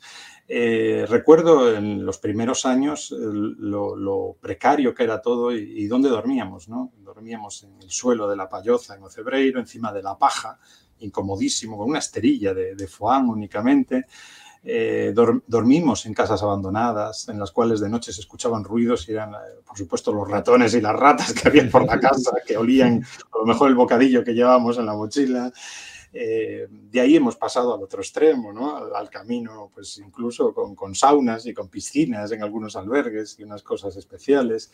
He conocido mucha picaresca también en el camino, tanto por parte de, de hospitaleros como de peregrinos, ¿no? que, algunos eran simpáticos, lo, ingeniosos que eran para, para vivir del cuento y no gastar nada en el camino, ¿no? inventándose cosas, diciendo que, bueno, conocí un peregrino, por ejemplo, que ha llegado a ser famoso de Cádiz, que iba vendiendo la idea de que él había padecido un gran naufragio, que habían muerto todos en el barco en Noruega y que la, la Virgen eh, pues poco menos que se le había parecido como un milagro medieval y, que le había dicho que tenía que hacer todos los caminos de peregrinación del mundo y es una persona que prácticamente hoy en día vive en el camino, está siempre en el camino con sus recortes de prensa y vendiendo esta historia, mm, por supuesto, sin un euro en el bolsillo siempre. En fin, eh, una inmensidad de cosas que, no te puedes imaginar, de, de hospitaleros chuscos, graciosos también, que han tenido problemas con peregrinos. Pero bueno, sabes que estoy escribiendo un libro de estas anécdotas y que ¿Ah, breve, quiero algún día publicarlo, sí, sí, sí, de, historias sobre todo simpáticas, graciosas del camino, de, esta, de esta picaresca, de este submundo peregrinatorio que existe. ¿no? Y luego historias de, personas que se han conocido en el camino y que ahora son parejas, que es un tema que me interesa mucho también como periodista, ¿no? Porque es, difícil eso, si no hablas con la gente, detectarlo. A veces aparece alguna noticia en la prensa, va, se casan dos peregrinos que ven, se conocieron, pa, pa, pa o un albergue que aparece y resulta que dicen, no, pues nos conocimos, dejamos nuestras, nuestros países, nuestros trabajos y montamos un albergue en el camino. De eso hay muchísimo y historias muy bonitas algunas, de que, la casualidad ya es algo increíble, ¿no? De que coincidencias extrañas. Sí, sí, hay mucho de eso, ¿verdad? Yo lo he conocido con las pocas que he hecho yo, ya, he conocido algún caso de esos. Y, te quería también preguntar por tu faceta como hospitalero. Creo que has tenido también esa fase, o sea, ¿cómo se ve el camino desde la parte de de recepción de personas, de hospitalidad. O sea, te montaste uno, tuviste un hotelito, ¿no? Me comentaste, creo, ¿no? Sí, lo que pasa es que eso no es hospitalero, eso es más bien ya hostelero. Ah, eh, tuve un pequeño hotel en el camino en el cual venían también muchos peregrinos, prácticamente el 50% de la clientela. Lo que pasa es que era agotador, porque claro, a mí me gusta el camino, ellos querían hablar aquí al final del camino y había días que me pasaba toda la tarde hablando con los clientes y eso acaba con uno, ¿no? Porque al final... Eh, no tienes tiempo para otras cosas que, que, que debes de tener, ¿no? Eh, mi experiencia como hospitalero no es, muy, no es muy larga porque siempre he primado el peregrinar frente a, la acogida, ¿no? pero aún así he estado de hospitalero en algunos albergues muy conocidos del camino francés, como puede ser Santo Domingo de la Calzada, como puede ser Hospital de Órbigo. Eh, voy siempre que puedo, todos los años, unos días también a Tosantos, que es mi, albergue eh, de referencia, en el cual se practica una hospitalidad pues, muy a la antigua usanza, eh, de carácter cristiano también, con su capilla, su oración diaria, la comida, este, este, este momento mágico de la, de la comida de, con fraternidad todos juntos, presentándose, contando cada uno sus historias. Eh, en fin, eh, es una experiencia totalmente distinta a la del peregrino, porque estás al otro lado, tú haces todo lo posible, posible para, para, que los peregrinos mm, aprovechen su experiencia, informándolos, resolviendo sus problemas, eh, te das cuenta de que mucha gente viene al camino sin tener la, más mínima idea de, lo que es caminar, vamos a hablar ya del concepto más de senderismo, del trekking o de, cargar una mochila durante una temporada larga. Otras personas vienen totalmente desinformados de lo que es la historia de la peregrinación, eh, no conocen los lugares por los que pasan. A mí me decepciona mucho cuando estoy en el camino y me paro y veo pasar un grupo, por ejemplo, eh, delante de la Cruz de Ferro sin pararse, ¿no? Esto, esto sigue ocurriendo, es algo tristísimo, ¿no? Entonces, ¿qué hacen en el camino? Me pregunto yo, ¿no? O sea, una persona que pasa delante de, de San Martín de Fromista y no se para a echar un vistazo, sobre todo la primera vez, o delante de la Cruz de Ferro y no ni se inmutan, es como si fueran a la siguiente etapa y, lo que hay por el medio no les interesa. Bueno, en fin, hay de todo en la viña del Señor, como dice el refrán, y, hoy en día el camino se ha abierto tanto que está mucha gente que a lo mejor pues no debería estar o, podría estar en otro sitio igualmente feliz, ¿no? Pero bueno, mm, como me decía el hospitalero de, de Tosantos, José Luis, que es un optimista nato, me decía que todo el mundo acaba empapándose más o menos, en mayor o menor medida, de lo que le aporta el camino. Y si están unos cuantos días, seguro que incluso el más superficial o el, o el que menos atención presta a las cosas, le va a picar el gusanillo de la curiosidad y ha de volver de nuevo, posiblemente de otra forma, con más tiempo, solo, con su mochila ya de verdad, y, porque conoce otros peregrinos en el camino que van así y, que son felices. Entonces, su sistema de valores, su, su ámbito de confort, sus ideas sobre preconcebidas del camino, pues posiblemente entran en crisis y, se cuestiona eh, lo que está haciendo y, busca a lo mejor otra forma de, vivirlo. Y en cuanto a aprendizajes vitales que has obtenido, si tuvieras que resumir un poquito cuáles son, qué, valores has sacado tú de, tantos caminos recorridos en todos estos años, cuáles crees que son tus principales aprendizajes vitales, ¿no? ¿Qué es lo que más te ha aportado el camino en cuanto a como crecimiento personal, digamos, ¿no? Bueno, Juan, todos sabemos que hay una serie de, valores del camino de los que hablamos continuamente, que a veces es difícil de, de, sistematizarlos desde un punto de vista de lo que podría ser una investigación. Simplemente estos valores existen y funcionan en el camino. Pero una vez que, estás dentro, mm, te das cuenta de que sí, de que hay una serie de claves que más o menos los, peregrinos compartimos, ¿no? como puede ser el concepto de universalidad anterior al de globalización, que está más entendido como eh, globalización económica, no tanto como globalización social o de, de interpenetrarnos las distintas personas y culturas.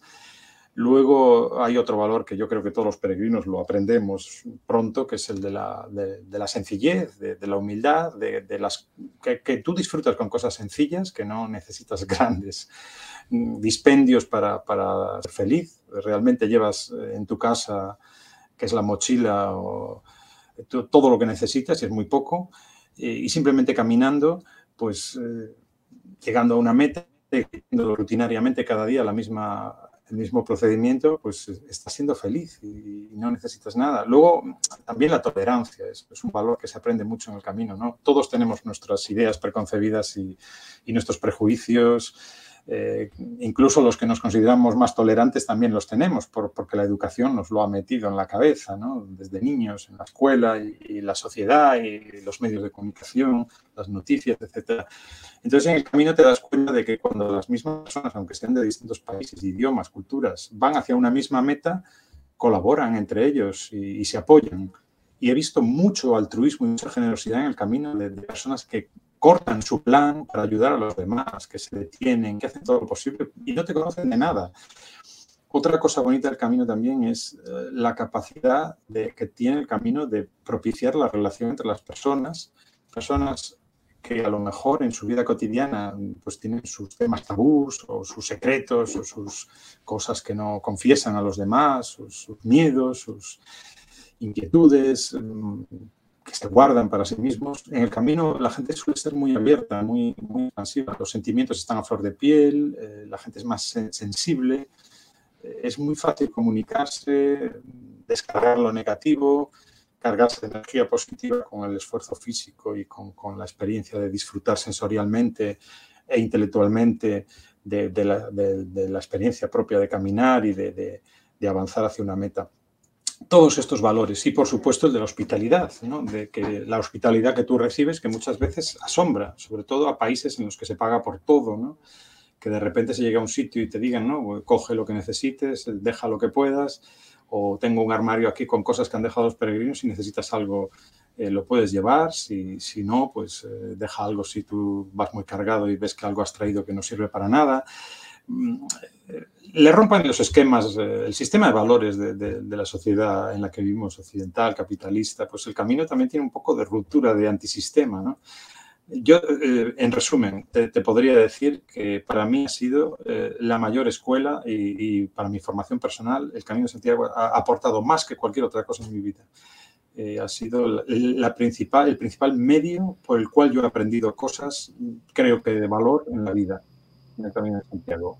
Indudablemente que estas cosas se pueden aprender en otros lugares, ¿no? Hay gente que se va a la India o que, o que se va a un, monasterio a recluirse o que simplemente hace un viaje de, de, otro tipo, no sé, o en el propio trabajo, o con la familia o con los amigos. Se puede aprender en todos los lugares pero bueno, yo he tenido la suerte de, aprender estas cosas en el camino y, es algo que, me ha llenado tanto que ahora no puedo vivir sin el camino.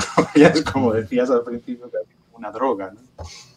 Una droga. Fíjate que si yo tuviera que resumir en una palabra mi experiencia con el camino es la palabra libertad.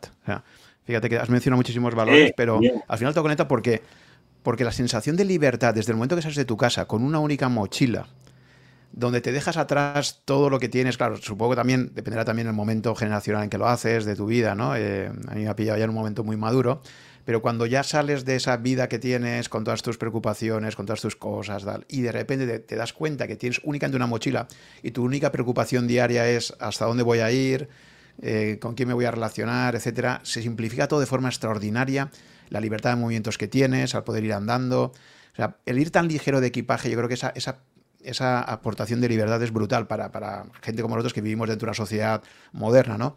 Y alejarte de, toda la modernidad. Por ejemplo, eh, también otra cosa que me ha aportado muchísimo el camino es el reconciliarte con la muerte. O sea, cuando vas andando y te vas encontrando con todos los cementerios, son súper bonitos, te das cuenta que la muerte en el mundo moderno se ha convertido en un tabú. Ahí está perfectamente integrado de forma paisajística, incluso muy bonito. O sea, te va reconciliando, por supuesto, con la vida eh, rural, con los animales, con los paisajes, con... entonces es como, yo creo que todos reconectamos con un yo que tenemos ancestral que la modernidad nos ha quitado, ¿no? Nos ha, nos ha, nos ha cercenado ahí. Y eso es lo que... Puede yo creo que... en otros lugares, evidentemente, sí, pero, pero en el camino eh, se encuentra. Hace años había preparado una conferencia que a veces la repito porque me, me pareció original el planteamiento en su día y era como en el Camino de Santiago se habían aunado los valores tradicionales del cristianismo, las virtudes sobre todo del cristianismo, la fe, la, caridad, eh, la esperanza, las ordinales y las cardinales, con los valores del, mundo laico, de, la República Francesa y de la Revolución, que son la libertad, la igualdad y la fraternidad. Porque en el camino, como bien dices, eh, la, vivencia de, de la libertad es inmensa eh, también la fraternidad con el resto de los peregrinos, ¿no?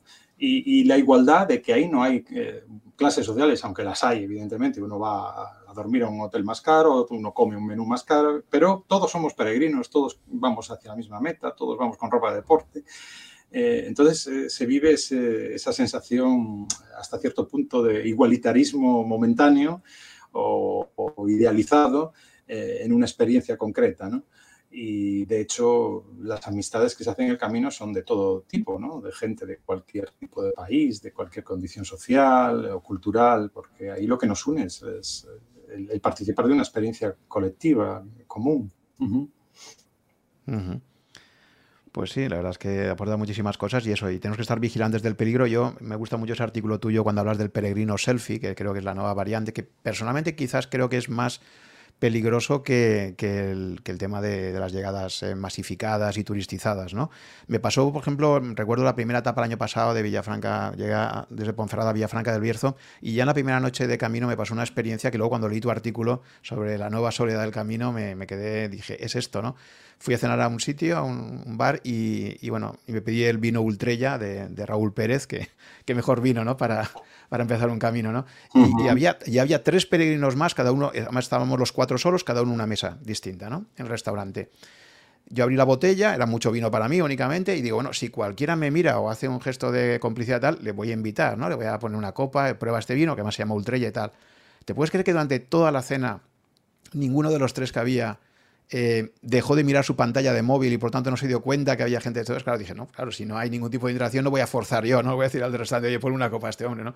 Pero ya ese primer día dije, esto, esto es otra cosa, esto ha cambiado, ¿no? Y, y es verdad que, que, el móvil, pues posiblemente, o la gente que está casi en tiempo real transmitiendo a sus redes sociales o tal lo que está haciendo, me parece que se, que se está cargando un poco también. Pues yo este año, por ejemplo, tomé la firme decisión, el día uno dije, no voy a poner nada en mis redes sociales hasta que acabe y voy a minimizar la interacción vía WhatsApp, por ejemplo, con, con mis ciclos de amistades y tal, ¿no? Para que sea una, una experiencia mucho más introspectiva, ¿no?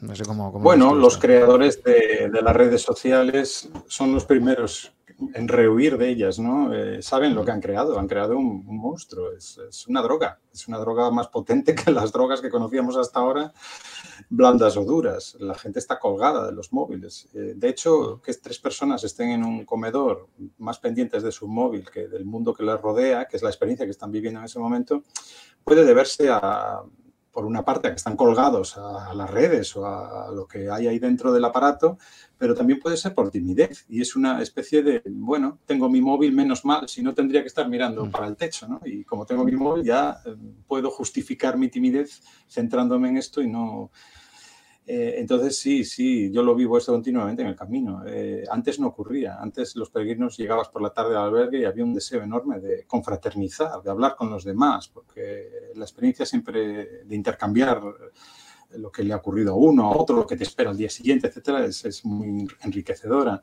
Pero hoy en día cada vez más ocurre que llegas al albergue, sobre todo la gente más joven, y están por distintos rincones sentados o en el suelo, aquí o allá, metidos en su móvil muchas veces eh, yo me pregunto, entonces, ¿para qué venís al camino? Eh, quedaos en casa, eh, porque de aquí a la experiencia virtual hay un paso, ¿no? Y luego también está el peregrino, claro, del, del selfie o del reto, que quiere dejar constancia permanente todo lo que va haciendo, ¿no? Es un, afán de protagonismo inmenso, de, de, de egocentrismo, de, de, que uno, como si estuviera haciendo la gran aventura de la vida, que, en fin, hoy en día el camino lo hacen miles de personas en los últimos años millones. Entonces tampoco estás subiendo al Everest ni estás haciendo ninguna cosa espectacular, es una cosa normal que puede hacer cualquiera, incluso gente de mucha edad o con problemas físicos. Entonces, bueno, eso de la tontería de, de dejar el testimonio permanente en una imagen fugaz, porque al final no deja de ser un consumo fugaz. Mando, el que lo recibe lo mira, lo, lo, un, minuto, un segundo y ya nunca más, la, ahí quedó, ¿no? Y hay gente que dedica muchísimo, pierde muchísimo tiempo en esas cosas, en vez de disfrutar eh, del paisaje, de, del, del, camino, de los demás que están a bordo del camino. Eh, algunos de los relatos que estoy escribiendo van en ese sentido, ¿no? de que como cuando tú estás eh, con, eh, ensimismado con, tu, con, tus redes sociales y con tu móvil, a lo mejor está pasando la oportunidad de tu vida al lado y no te estás dando cuenta. Sí, sí, sí. Y quien dice oportunidad de la vida puede ser una, una gran amistad, puede ser un amor, puede ser un, uh -huh. incluso un trabajo, quién sabe, porque el camino ha pasado de todo. Si uno es receptivo, y, y, una de las cosas bonitas del camino es esa, ¿no? ser receptivo y permeable y, uh -huh y estar en permanente contacto con todo alrededor, fusionarte con, con el paisaje, ser uno más. Tenemos que, ir, tenemos que ir aprendiendo a utilizar esa tecnología. Fíjate que una de las cosas que más me arrepiento yo mismo, confieso que cuando grabé la puesta de sol en Fisterra y en Muxía, eh, la grabé con móvil, no para retransmitirla, sino para que tuviera esa constancia para mí mismo, ¿no? Pero el mero hecho, o sea, aunque yo lo estaba viendo, el sol, el mero hecho de estar apuntando hacia allá con el móvil, yo creo que perjudicó mi experiencia. No me permitió una desconexión completa porque me hacía como ser más consciente que estaba grabando el momento, ¿no? O sea, estoy seguro de que si no hubiera siquiera sacado el móvil, la experiencia habría sido más mística, más, más plena, ¿no? Y no lo, voy a volver, no lo voy a volver a hacer ya más, ¿no? Pero, pero fue eso, ¿no? Cómo alteró la experiencia el mero hecho de estar grabando, ¿no? Con, con el móvil la, puesta de sol, ¿no? Entonces, sí, a veces la tecnología, pues desgraciadamente nos, nos está quitando esa capacidad de percepción y de disfrutar plenamente la experiencia, ¿no? Evidentemente ha traído cosas muy buenas, como si tienes un problema en un momento dado, pues eh, puedes llamar a la, una emergencia, etcétera, eh, te puedes geolocalizar si te pierdes, que antes era un follón, eh, puedes estar en contacto con un grupo de peregrinos que has conocido para quedar con ellos al final o del día o lo que sea, puedes reservar en los albergues eh, para no tener que ir corriendo a, pillar cama como pasaba antes, en fin, eh, tiene como todo, su parte buena y su parte mala siempre cuando no se abuse de, ello. Oye, Antón, pues ha sido un verdadero placer el poder compartir contigo estas experiencias que tienes de tantos años y aprendizajes. Eh, seguro que van a ser de muchísima utilidad para, mis oyentes que se estén planteando o que ya, o que ya hayan hecho el camino y, y se encuentren reconocidos en alguna de las cosas que has estado contando.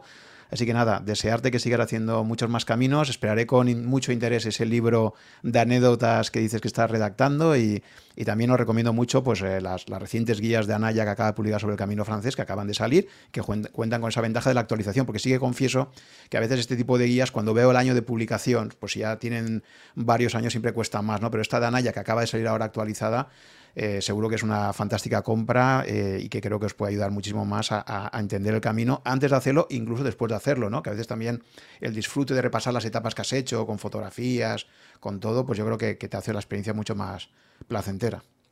Sí, y además las guías hoy en día tienen que diferenciarse de lo, de lo, que hay en Internet y suelen ser guías de autor, en la cual tú también estás aportando tus experiencias, una serie de guiños para que el peregrino aproveche mejor su tiempo, no, se pierda en vericuetos a, veces en las ciudades, eh, atajos, sugerencias de albergues que son realmente buenos o lugares de menú que aún mantienen un buen menú del día. Eh, eso en las guías de Internet no, no figura tanto, porque ahí hay mucha información, suele estar actualizada, pero no hay sugerencias. Son guías más frías, más prácticas en el sentido de ahí está todo y luego tú búscate la vida.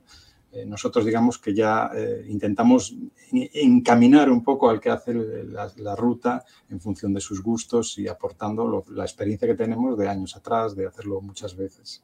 Muy bien, por lo dicho, Antón. muchísimas gracias por tu disponibilidad para estar hablando y, buen camino. Un abrazo a todos, buen camino y ultrella. Ultrella. Gracias por llegar hasta el final de esta conversación. Espero que te haya gustado y hayas aprendido algo escuchándola. Ya sabes que si estás interesado en estos podcasts, puedes suscribirte a mi blog, que está en rankia.com barra blog barra such, S-U-C-H, y ahí te iré comunicando, si estás suscrito, por correo electrónico, las novedades cada vez que se publique un podcast nuevo o que organice quizás un webinar con algunos invitados. También te agradeceré si te gustan mis podcasts que pongas un comentario o un me gusta en alguna de las plataformas disponibles tipo Apple, Evox o YouTube para ayudar a descubrirlo a otras personas con intereses similares a los tuyos.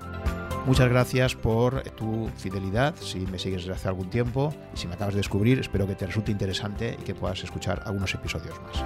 Nos vemos en el próximo capítulo.